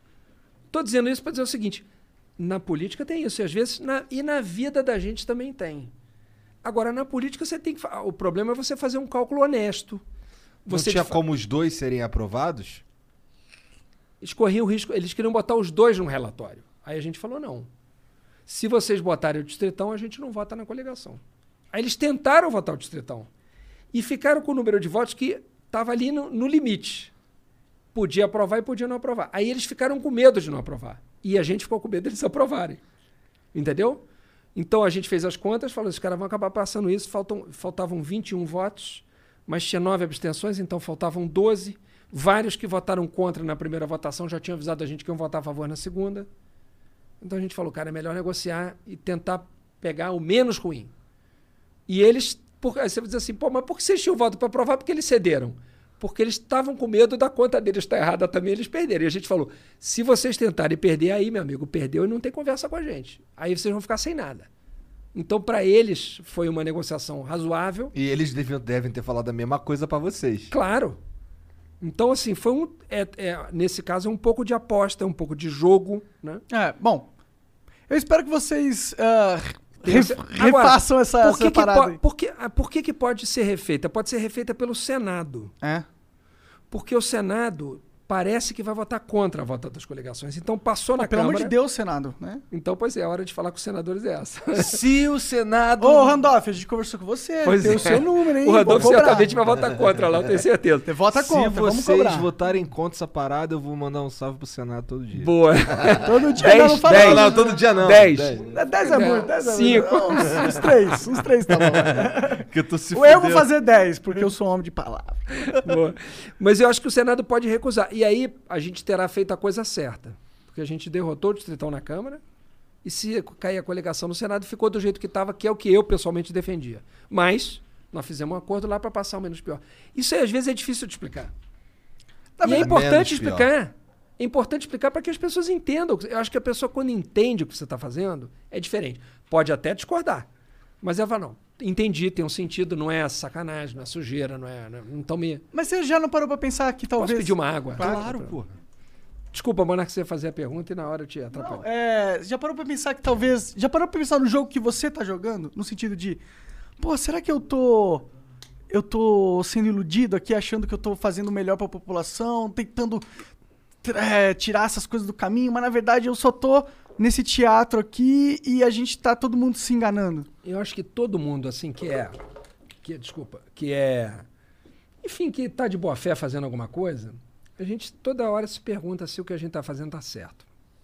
Eu, eu sempre me pergunto isso, mas me pergunto, sobretudo, se eu devo continuar na política, porque para mim política é uma, é, uma, é uma missão, ela não é uma profissão, na minha opinião. Eu sou advogado, formado em direito, sou professor, mas eu estou deputado. Eu sempre me pergunto, e, e- e pode parecer mentira, mas é verdade. Será que eu devo ser candidato de novo? Ou será que eu devo ir advogar agora e já dei a minha contribuição? Será que eu devo ser candidato de novo ou será que eu devo dar aula? E, e assim, eu sempre procurei estudar e me preparar para pensar assim: se eu deixar de ser deputado hoje, eu vou ter uma vida melhor e vou ganhar melhor do que eu ganho hoje. É, Eu também acho. Para ter liberdade. Acredito nisso. É verdade. Também No acredito. meu caso, assim, eu, eu- quando eu terminei o direito, faltava um ano, né, quando eu me elegi. Aí muita gente disse assim: pô, Molon, não termina, tranca esse negócio. Eu falei: não, eu vou terminar porque eu quero pensar assim: se eu perder a eleição, eu vou advogar, eu vou ganhar melhor. Porque o cara que é honesto na política, muitas vezes a pessoa pensa: ah, pô, é uma coisa fantástica. É muito melhor do que a, a maioria esmagadora É. do povo. Agora. Ninguém fica rico fazendo política. Se o cara ficar rico fazendo política, pode ter certeza que está roubando. Ou o cara pode até ter uma herança, ter Ou- casado com alguém. Ou tem umas empresas, pá. É, é, é lícito. Mas tem gente rica, causa- mas não por causa da. Ah, o cara é o quê? Político. De repente ficou rico, meu amigo, pode ter certeza que tem coisa errada. Então, eu sempre quis estar preparado para sair da política, para ter a liberdade, para disputar a eleição, ser uma decisão livre. Não assim, cara, eu tenho que me reeleger, porque se eu não me reeleger, eu tô ferrado. Aí, meu amigo, o cara começa a fazer qualquer coisa para se reeleger. É. E aí é um problema, entendeu? Aí o cara não, te- não se pergunta mais isso. Será que eu tô fazendo a coisa certa? Não, cara, meu irmão, não interessa que eu tenho que me virar aqui, É, porque que é o meu ganha-pão. É o meu ganha-pão. minha vida. É, eu acho isso ruim, né? Porra, isso daí é talvez o pior dos males na política. O cara que tá ali por profissão. né? Sim. Agora, uma, É. uma curiosidade. Tem uma frase bonita que diz assim: a política é a mais bela das profissões, da mais bela das vocações e a mais feia das profissões. Ah, uma boa. Clarice Lispector. Não é, não é dela, mas eu não lembro de quem é. Mas não é legal, é isso mesmo. Assim, como vocação, cara, você tá por vocação é muito bonito. Agora, se você transforma aquilo numa profissão, como- fica feio. né? É. É, é tipo médico pra mim, né? Médico você tem que estar lá pra salvar vidas. Pô, mas agora falando uma. O cara uma- vai ganhar dinheiro, mas se o cara tá lá só pra ganhar dinheiro, o cara vai fazer bobagem. É. É. Né? Porque o cara começa a receitar tratamento, a querer operar, não sei o quê. Não é ético, né? É. Sim. E, cara, uma pauta que é, é, é- é- vem junto ao meu peito é a legalização da maconha. Tá? E, e qual- eu queria saber o que, que o Tem junto Congresso. ao pulmão. É, é bem, é, ele é bem perto do meu pulmão. É, O que, que o Congresso fala sobre isso? Ele tem alguma. Esse é um debate muito, muito interditado lá no parlamento, assim, sabe, Monarca? Você vê, por exemplo, nessa, nessa legislatura, a aprovação da cannabis medicinal passou por um voto no desempate na comissão especial. Na comissão especial, nem foi para o plenário. Cara, os, os países todos do mundo entenderam que o uso medicinal da cannabis né, que não tem nada a ver com, com, com viajar, com, não, é, não, é, não é psicotrópico, assim, é o uso medicinal. Ele é muito importante para muitas doenças muito graves. E o preconceito faz com que as pessoas não discutam o uso medicinal. Assim, não, isso é um absurdo, porque aí vai começar. Então, assim, eu Os sinto caras que esse é um debate. não sabem nem a origem sabe, da cara, proibição. é. Eles É. não sabem nem de onde veio. É, é, e eles, como você tava falando, eles temem que ah, vai liberar medicinal, vai começar a liberar. Exatamente, exatamente. E a verdade é que vai. Eles não estão errados nisso. Olha, sinceramente, eu tenho dúvida, Monark, se uma Eu coisa leva necessariamente Leva. a outra, sabe? Leva, leva outra, sim. É, Sabe por? Aconteceu assim no mundo. Porque né? aconteceu assim em todo lugar que foi. É, E outra, as pessoas vão começar a ver como um remédio e aí vão perder um pouco essa parada de, nossa, é uma droga horrível, ver aquele tabletão preto com várias munição na é. TV, tá ligado? Uhum. Eles perdem essa imagem, a aceitação da parada vai aumentando e gradativamente a população vai tendo um aceitamento maior e liberam, né? Tipo, eles têm razão, mas, tipo, é o caminho certo. É liberar mesmo. Recreativamente também. Acho que a gente tem aqui. Os Estados Unidos fizeram isso recentemente, né? Alguns estados né, Alguns dos estados. Estados Acabou Unidos. o assim. país? Não. Mas, tá, mas tá tudo mesmo, bem lá. mesmo passos assim que eu considero mais, mais é, modestos do que esse, mesmo esses são muito difíceis. Assim. É. Tem, um, tem um. Só para dar um exemplo assim. Qual é um dos problemas da lei de drogas no Brasil? Né? Tem vários problemas, mas um deles é o seguinte: ele, ele, a, di- a diferenciação entre usuário e traficante é uma diferenciação subjetiva. Por quê? Porque quando se de- descreve o crime de tráfico e o crime de uso, às vezes usam os mesmos verbos para descrever as duas coisas. Por exemplo, quando diz lá tráfico, fornecer, vender, entregar, portar. O verbo portar está na descrição do crime de tráfico. Uso, né? o crime de uso. Consumir, eh, ter, portar. Então, o verbo portar aparece nos dois crimes. Ora, como é que você sabe quando é uso e quando é tráfico? Pelas circunstâncias do crime. Só que não é uma regra objetiva. O que, que Portugal fez? Falou assim: olha, até a quantidade tal, presume-se uso. Acima da quantidade tal, presume-se tráfico. Né? Então estipularam uma, uma quantidade média para dizer assim: ó, até aqui. Por que presume-se? Porque pode ser que o cara esteja com menos e esteja vendendo, ou esteja com mais e seja para usar. Você admite prova em contrário. Quando a gente propôs esse debate para melhorar esse aspecto da lei de drogas, eu apresentei 10 projetos penais na Comissão de Constituição e Justiça, quando eu fui relator de uma subcomissão de crimes e penas. Nove foram aprovados. O único rejeitado foi esse. Esse não foi nem discutido, não consegui discutir, porque não havia po- possibilidade de discutir. E tem uma série de problemas, a gente- eu consegui Pô, mostrar. Se isso aí não foi nem discutido. Não foi nem discutido, Igor. Então isso mostra assim, o tamanho da interdição do debate. É uma né? pauta tóxica. A população não, não tá muito aí pra isso, a maioria da população brasileira. Eu acho que o Congresso assim tem dificuldade de discutir as coisas com base também na ciência. Acho que esse é um dos problemas do momento que a gente vive. Né? A ciência tem sido pouco ouvida, até mesmo a ciência penal. Olha, o que, que acabou acontecendo nessa questão de crimes e penas aqui no Brasil. As leis vão sendo mudadas e, de acordo com a repercussão do crime na imprensa, os parlamentares propõem aumentar as penas, diminuir as penas, aumentar as penas, diminuir as penas.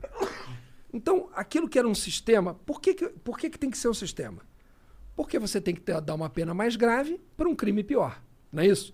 Se você pegar uma coisa leve e der uma pena muito alta, e pegar uma coisa grave e der uma pena baixa, você está oferecendo incentivos contrários, né? Você está dizendo, não, Faça tudo isso, bem, Não faça aquilo. não pode furtar um alfinete, mas pode matar uma pessoa. Tá errado, né? Você tem que dizer, não, não pode nenhum dos dois, mas não pode, menos ainda, matar alguém. É. Não é isso? Do que furtar um, um alfinete. A vida vale mais do que as coisas, né? Aqui no Brasil, não. As coisas foram mudando. Hoje em dia, qual é o crime de homicídio? Né? Homicídio simples. De 6 a 20 anos. Pena mínima 6, pena máxima 20. Que já é um absurdo por si só, tem uma pena, uma pena máxima. Se matou alguém, seis anos, não tem como isso ser. Qual é o- a pena de falsificação de cosmético? O cara falsificou um, um batom. Qual é a pena mínima? 20 anos. 10 anos. 10 anos. Ou seja, é mais grave falsificar um cosmético Do que matar alguém. do que matar alguém. E então, então, assim, esse debate penal é um debate que tem que ser feito com esse olhar de, de sistema. O parlamento não faz isso. Então a gente está falando que o parlamento pode fazer melhor. Esse era um tema melhor para fazer. E você não ficar mudando lei penal também é assim, né? Aconteceu um crime, aumenta a pena. Aconteceu um escândalo, não sei o quê, aumenta a pena. Você tem que criar um sistema, né? E o parlamento não consegue muitas vezes fazer isso, né? Por falta de debate. Acho que também esse é um outro problema, assim. O medo de discutir, o medo de conversar, o medo de ouvir e a tentativa de anular quem pensa diferente, né? Certeza. Vamos ler umas mensagens, ver o que os caras mandaram aqui Bora? pra gente? Bora. Tem coisa aí, Jean?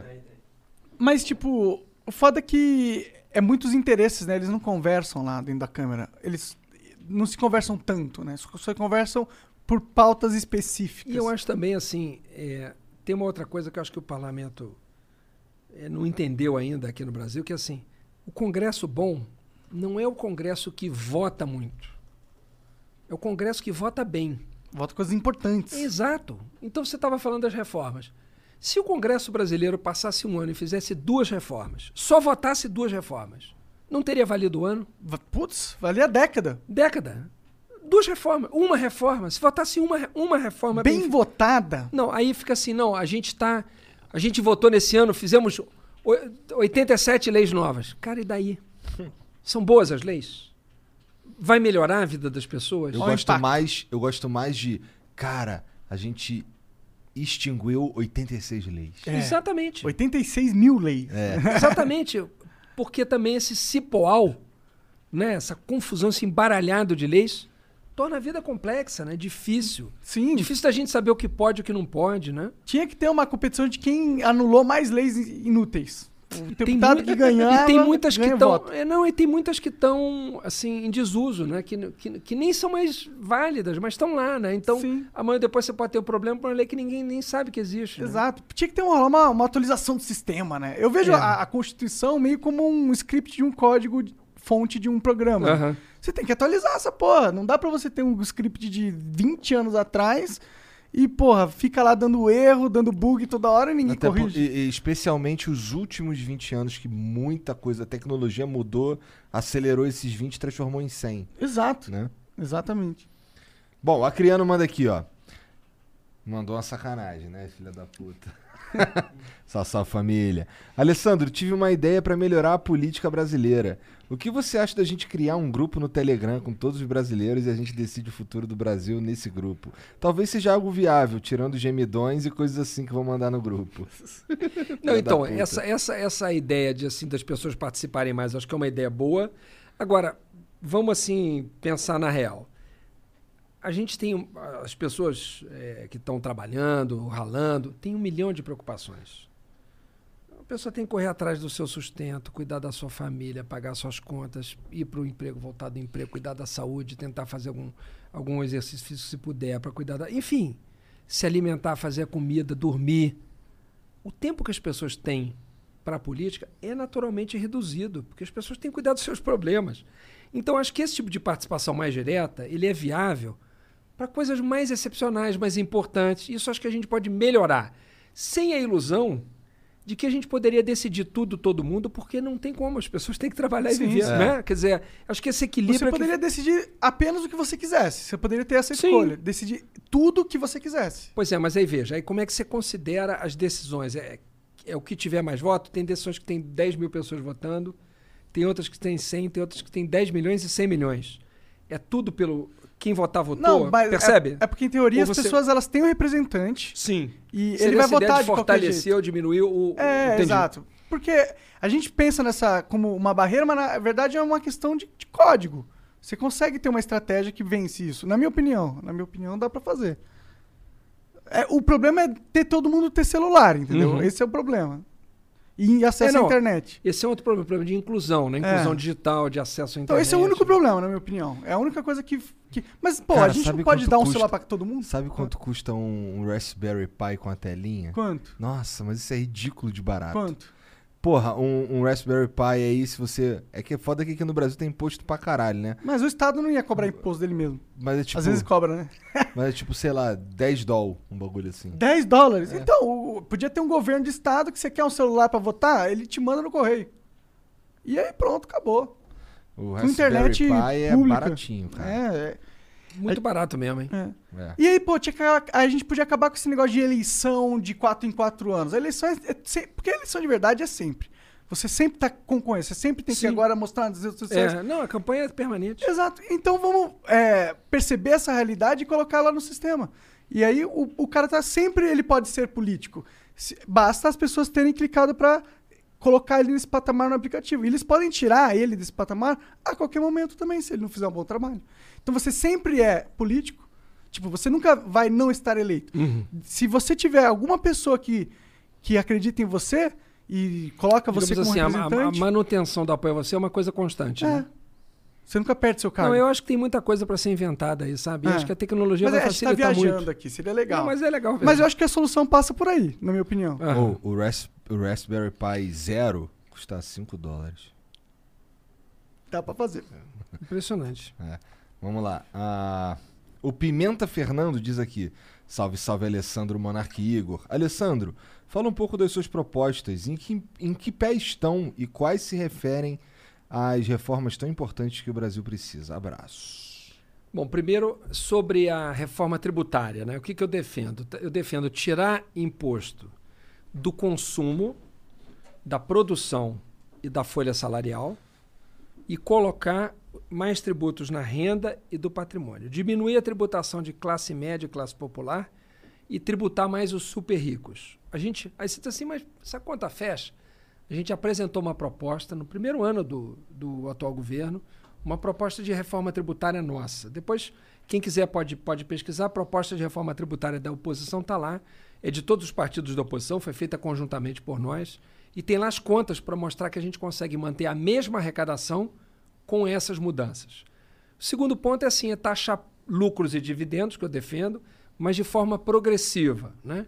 E compensar essa tributação, reduzindo eventualmente da pessoa física na medida do possível. Terceiro ponto é fazer uma reforma tributária verde. O que, que significa isso?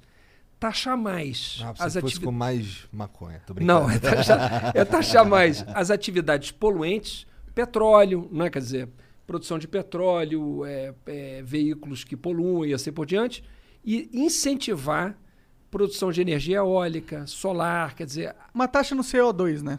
Por exemplo, taxa, taxação de o mercado de carbono, a taxação de carbono. Hoje né? o carro elétrico, a taxação dele no Brasil é absurda. É. Num carro elétrico, é tipo, ela é muito maior do que num carro Isso é o normal. contrário do que deveria fazer É. um país que está preocupado com o aquecimento global.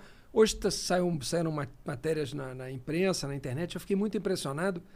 É, o Brasil está secando.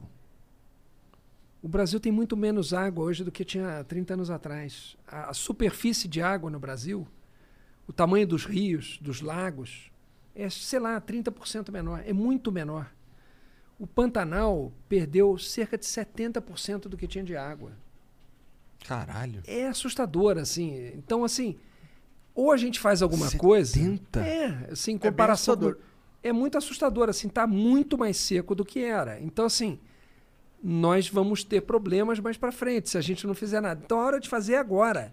O mundo inteiro está acordando, a Europa A está gente deve acordando. estar vivendo problemas por conta de todo esse processo e nem se deu conta, né? A gente está vivendo, assim, essas grandes catástrofes naturais aí são resultado desse aquecimento global que a gente não sente, assim. A gente tá tendo máximas e mínimas de temperatura no Brasil que nunca foram vistas na história. Exatamente. E, e isso causa. E aí tem um outro problema no Brasil, né? Porque esses grandes transtornos climáticos eles causam mais sofrimento para quem tem menos. Então a desigualdade aparece aí também. É verdade. Quem é que morre em enchente? Quem é que morre em desabamento? É, é quem é mais pobre, porque está morando em situações mais precárias. Mas, enfim, abri um parênteses para falar de, de tributação verde. Então, acho que a reforma tributária teria que ter isso também. Então, eu dei aqui alguns pontos de reforma tributária. Vou falar da reforma administrativa. Antes de você falar, posso ser um pouco do advogado diabo? Pode, aqui? claro. É, eu acho super legal, a gente tem que taxar os mais ricos mesmo, porque faz sentido, né? É, o dinheiro tá lá com eles, né? Sim. Não vai, vai tirar da onde. Mas existe um problema é que os mais ricos eles têm opções de sair fora. Tipo, eles têm opções de pagar um advogado carão e descobrir um loophole pra só não pagar as taxas. Ele cria uma empresa, não sei aonde, em Singapura, não sei onde eles criam empresa hoje em dia. Mas ele cria uma empresa lá, um offshore, sim. e aí fica fazendo uns esquemas e tal. E aí, se o país tiver um imposto muito alto sobre esses super ricos, eles imaginam que eles vão sair. Como que a gente lida com esse problema? Ótima pergunta. Assim, eu acho que aí que tá. Você tem que ser inteligente na taxação. Então, por exemplo, imóveis. Não tem como levar para fora. Verdade. né? Já o imposto sobre grandes fortunas, que a gente defende, ele é polêmico. Porque tem gente que diz assim, não, melhor do que grandes fortunas é taxar a herança. Né? O imposto de herança no Brasil é um imposto muito baixo se comparado com outros países. Tem países em que o cara paga metade do que deixa. Eu acho super justo, inclusive. Por que, que a herança é muito taxada? Dependendo nesse- do valor da herança. Pois né? é, por que, que a herança é muito taxada nesses países? É.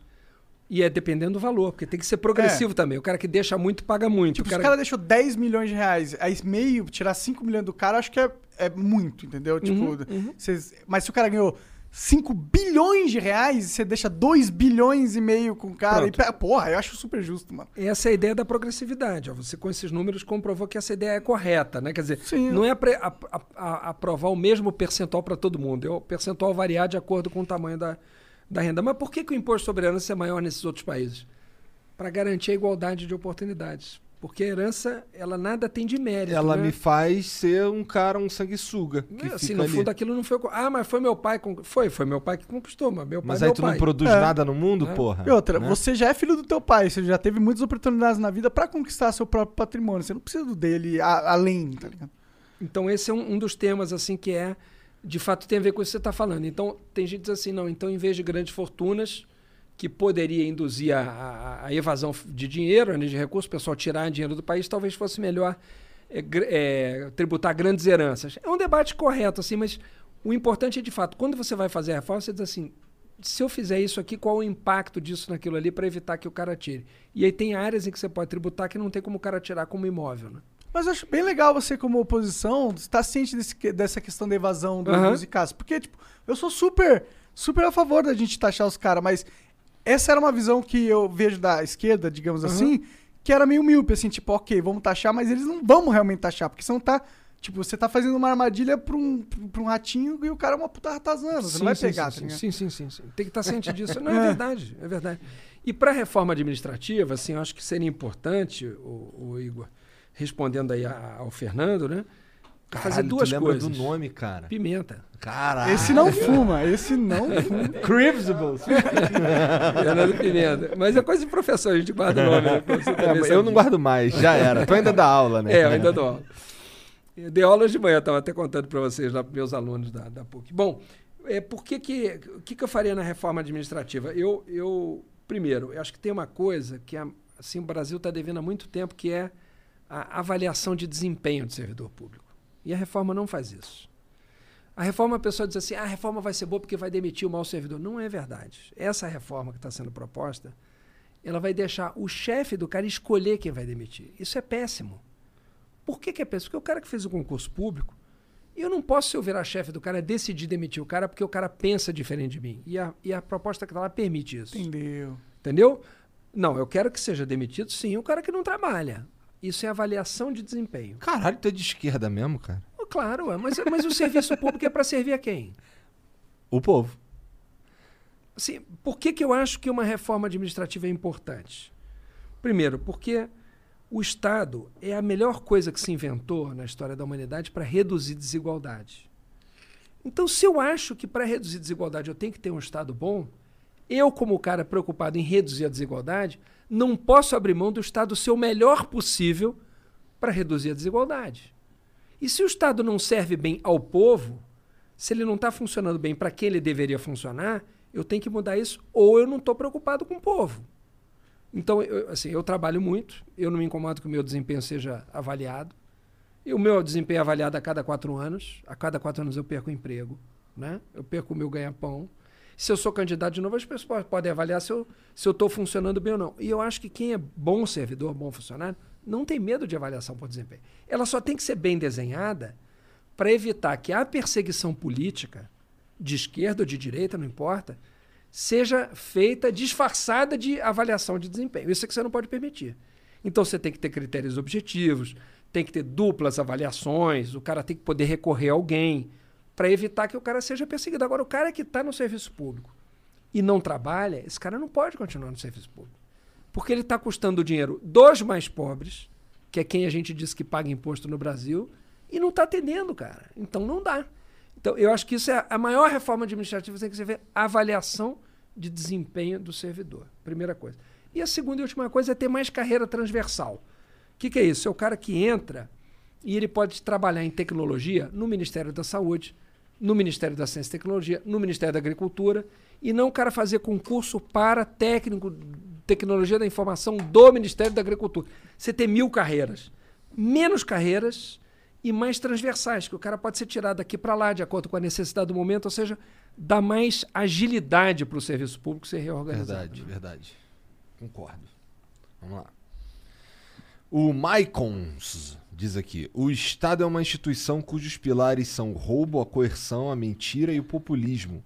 Nada bom pode vir de algo com essa estrutura. Aí nossa audiência é um cap. O Estado não é feito para ajudar os pobres, é feito para ajudar os membros do próprio Estado. Afinal, como se ajuda os pobres cobrando imposto? Ele ainda continua, peraí que tem outro aqui. Ah, se você ganha dois mil reais e o Estado rouba 800 com imposto, não importa qual milagre que os políticos digam que farão com seu dinheiro, você agora está 800 reais mais pobre e dependente de bolsas e auxílios do Estado que serão dados ao povo para angariar votos para a próxima eleição. Eu diria que o Maicon está descrevendo mais ou menos o que se tornou. Ah, a situação atual é, É. essa. E eu acho que assim, ele está mostrando as distorções que podem vir do Estado. O Estado, o Estado é uma ferramenta. Uma ferramenta ela não é em si boa ou ruim. Depende do uso que você faz dela. Ou já pega o trago ali que o maluco. É, eu bebo muita água porque eu falo muito. O que, que acontece? Assim, é, vamos pensar uma faca. Uma faca é boa ou ruim? Eu posso matar, mas eu posso só cortar meu queijo. Exatamente. Então isso é uma ferramenta. Então o Estado é uma ferramenta. O uso que se faz dela é que diz se ela está sendo bem usada ou mal usada, mas ela não é boa nem má em si. E eu acho que é uma grande invenção. Por quê? Alguém talvez dissesse assim, não, as pessoas deveriam livremente se organizar, auto-organização. Eu entendo esse raciocínio, mas aí eu penso, pergunto assim, como é que você constrói uma, uma linha de transmissão de energia do norte para o sul do país? Com auto-organização? Como é que você recolhe dinheiro para pagar uma escola pública para quem não ganha nada? Tá, você está pensando na pessoa que ganha 2 mil e ela paga 800. Vamos pensar na pessoa que não ganha nada. E ela não tem nada e ela é ferida. Aí não tem hospital público, ela vai para onde? Acho que, Que- a grande crítica no- acaba sendo o retorno mesmo. Esse é que é o problema. Aí o cara diz assim: eu ganho 2 mil e pago 800. É muito ou é pouco? Depende. É. Eu vou te, eu, eu vou eu te provar- preciso pagar a escola Bom, particular. aí, aí começa. É. Você tem uma boa escola, você paga 800, você ganha 2 mil, você só ficou com 1.200. Vamos imaginar que esse cara que ficou só com 1.200 tivesse uma boa escola para os filhos, segurança nas ruas, uma boa estrada ou um bom transporte. Eu tô mais do que feliz de pagar, pô. Entendeu, meu irmão? Você paga, não, não, eu vou pagar é mil. E eu, e eu não tô. E, eu, e assim, eu não gosto de pagar imposto. Eu acho que é foda, mas. o, o, o, o Igor, mas, você, mas, eu, mas eu concordaria em pagar. O problema é assim, eu quero medir isso, eu quero saber o custo-benefício. É. O que eu tô pagando tá, tá, tá valendo a pena? É. Porque pode valer a pena. Tanto é que tem países que o cara paga 50%. É verdade. Esse É negócio verdade. de 27,5, que é o máximo no Brasil, é o máximo aqui. Que, que é errado nos 27,5? Primeiro, é 27 para quem ganha mais de 6 mil reais é considerado rico no Brasil. Porque paga a mesma alíquota do cara que ganha 100 mil. Tá errado. O cara que, que paga, ganha 6 mil não poderia pagar 27 mil. É muito para ele. E o cara que ganha 100 mil não pode pagar só 27 mil. Ele devia pagar 40% para ficar com 60 mil, para ficar com 70 mil, pagar 30%. Esse cara poderia pagar mais. Então, esse é o primeiro problema. Agora, o segundo problema é se um cara fala, pô, paga 27,5 e tem o que de volta? O cara fala, não, pô. É. Eu não tenho.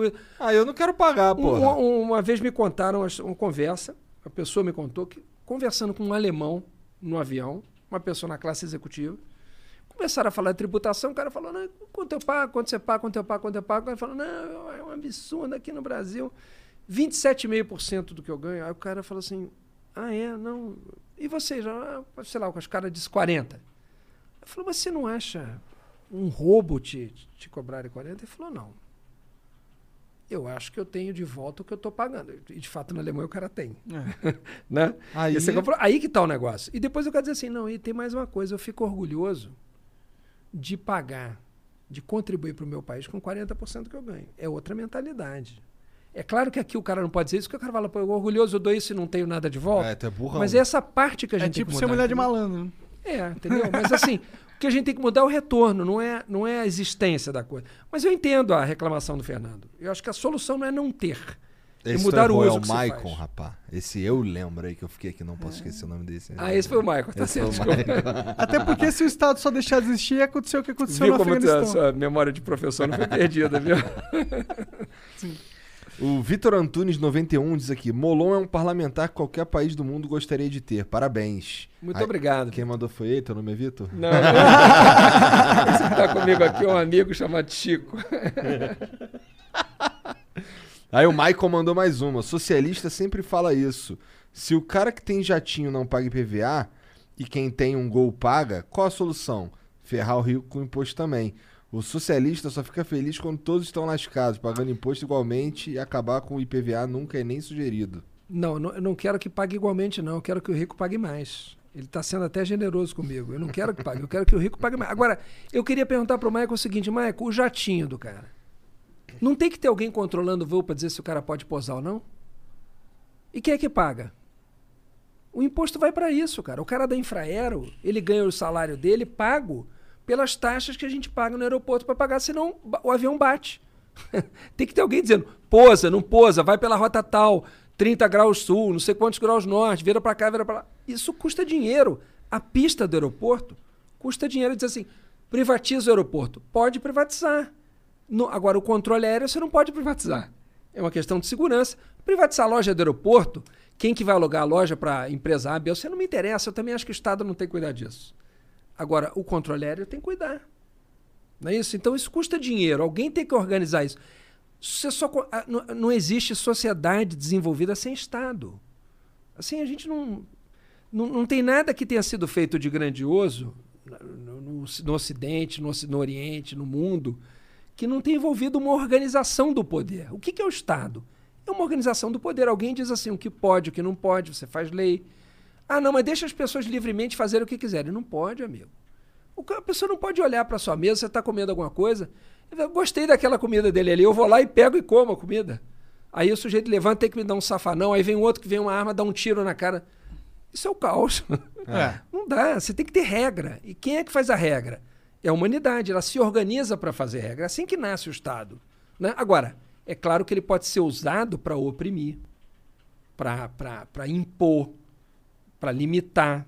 É um uso ruim. Mas pode ser feito para libertar, para proteger, para garantir. É um É. uso bom. É, eu, eu acho que esse negócio do Afeganistão nos mostrou, pelo menos pra mim, que não- o Estado é meio que inevitável. Porque o que aconteceu lá? O Estado existia, do nada o Estado foi deixou de existir de um dia pra noite. E o que aconteceu? O vácuo de poder instantaneamente foi preenchido por uma outra organização. Então, querendo ou não, sempre vai ter uma organização controlando uma região e tal. A questão é qual, né? A questão é qual. Então, já que a gente já tem uma, vamos melhorar essa, né? Exato. E corrigir as coisas, porque tem distorção mesmo. E muitas tem vezes que o Estado acaba funcionando para ele mesmo. Está errado. Está errado. Então tem que apontar isso e corrigir o erro, né? Agora a gente vê outros países, cara. Pô, é- assim, é de chorar. Assim, você vê ah, as coisas que outros países fazem, cara, pelo, pelas, pelos seus povos, é isso que a gente tem que imitar, entendeu? É copiar bons exemplos. É, né? concordo. Molon, cara, obrigado pelo papo. Foi, foi Eu que foda, agradeço, curti. muito obrigado. Curti de verdade, cara. Onde é que Muito os caras te seguem? No Twitter, no arroba Alessandro Molon. Né? O Instagram também é Molon RJ, o Instagram, e o Facebook também é Molon RJ. Tá. Eu queria pedir licença para mandar um beijo para minha família. Manda. E especialmente aqui para o meu filho Bernardo, que é ouvinte aqui. Eu tenho um filho e uma filha, o Bernardo e a Mariana, que Salve, são Bernardo. um orgulho para mim. Eu tenho um orgulho enorme dos dois. Para minha mulher, a Clarice também. Mas o Bernardo e os amigos dele, o João, o Dudu, o Culi, o Lipe, ouvem também direto aqui o Flow. Então ficaram animados. Eu queria mandar um abraço para todos É eles bom. E, um beijo especial para o Bernardo. Legal. Salve, Bernardo. Obrigado aí pela moral e continua fazendo a boa aí pros amigos. Demorou? Ó, e outra, outra parada também, cara. Pô, eu tomei vacina, o Monarca tomou vacina. Fiquei sabendo que aqui em São Paulo tem uns moleque que não quer tomar vacina, tá ligado? Sério? Quem que não quer tomar vacina? Porra, Até porra. eu tomei vacina. 2021 e tu não tá tomando vacina, cara. Pelo amor de Deus, cara. Pelo amor de Deus. Porra. Ah, ah, e outra coisa, a gente vai lançar um novo projeto dos Estúdios Flows em breve.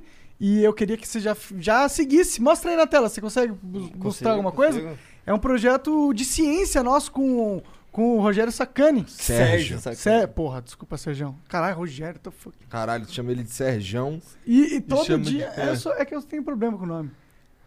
Ah, Ó o caraca, Sergião ali, é. Ó o Sergião segurando um bagulho grandão ali. Muito fálico, né? É.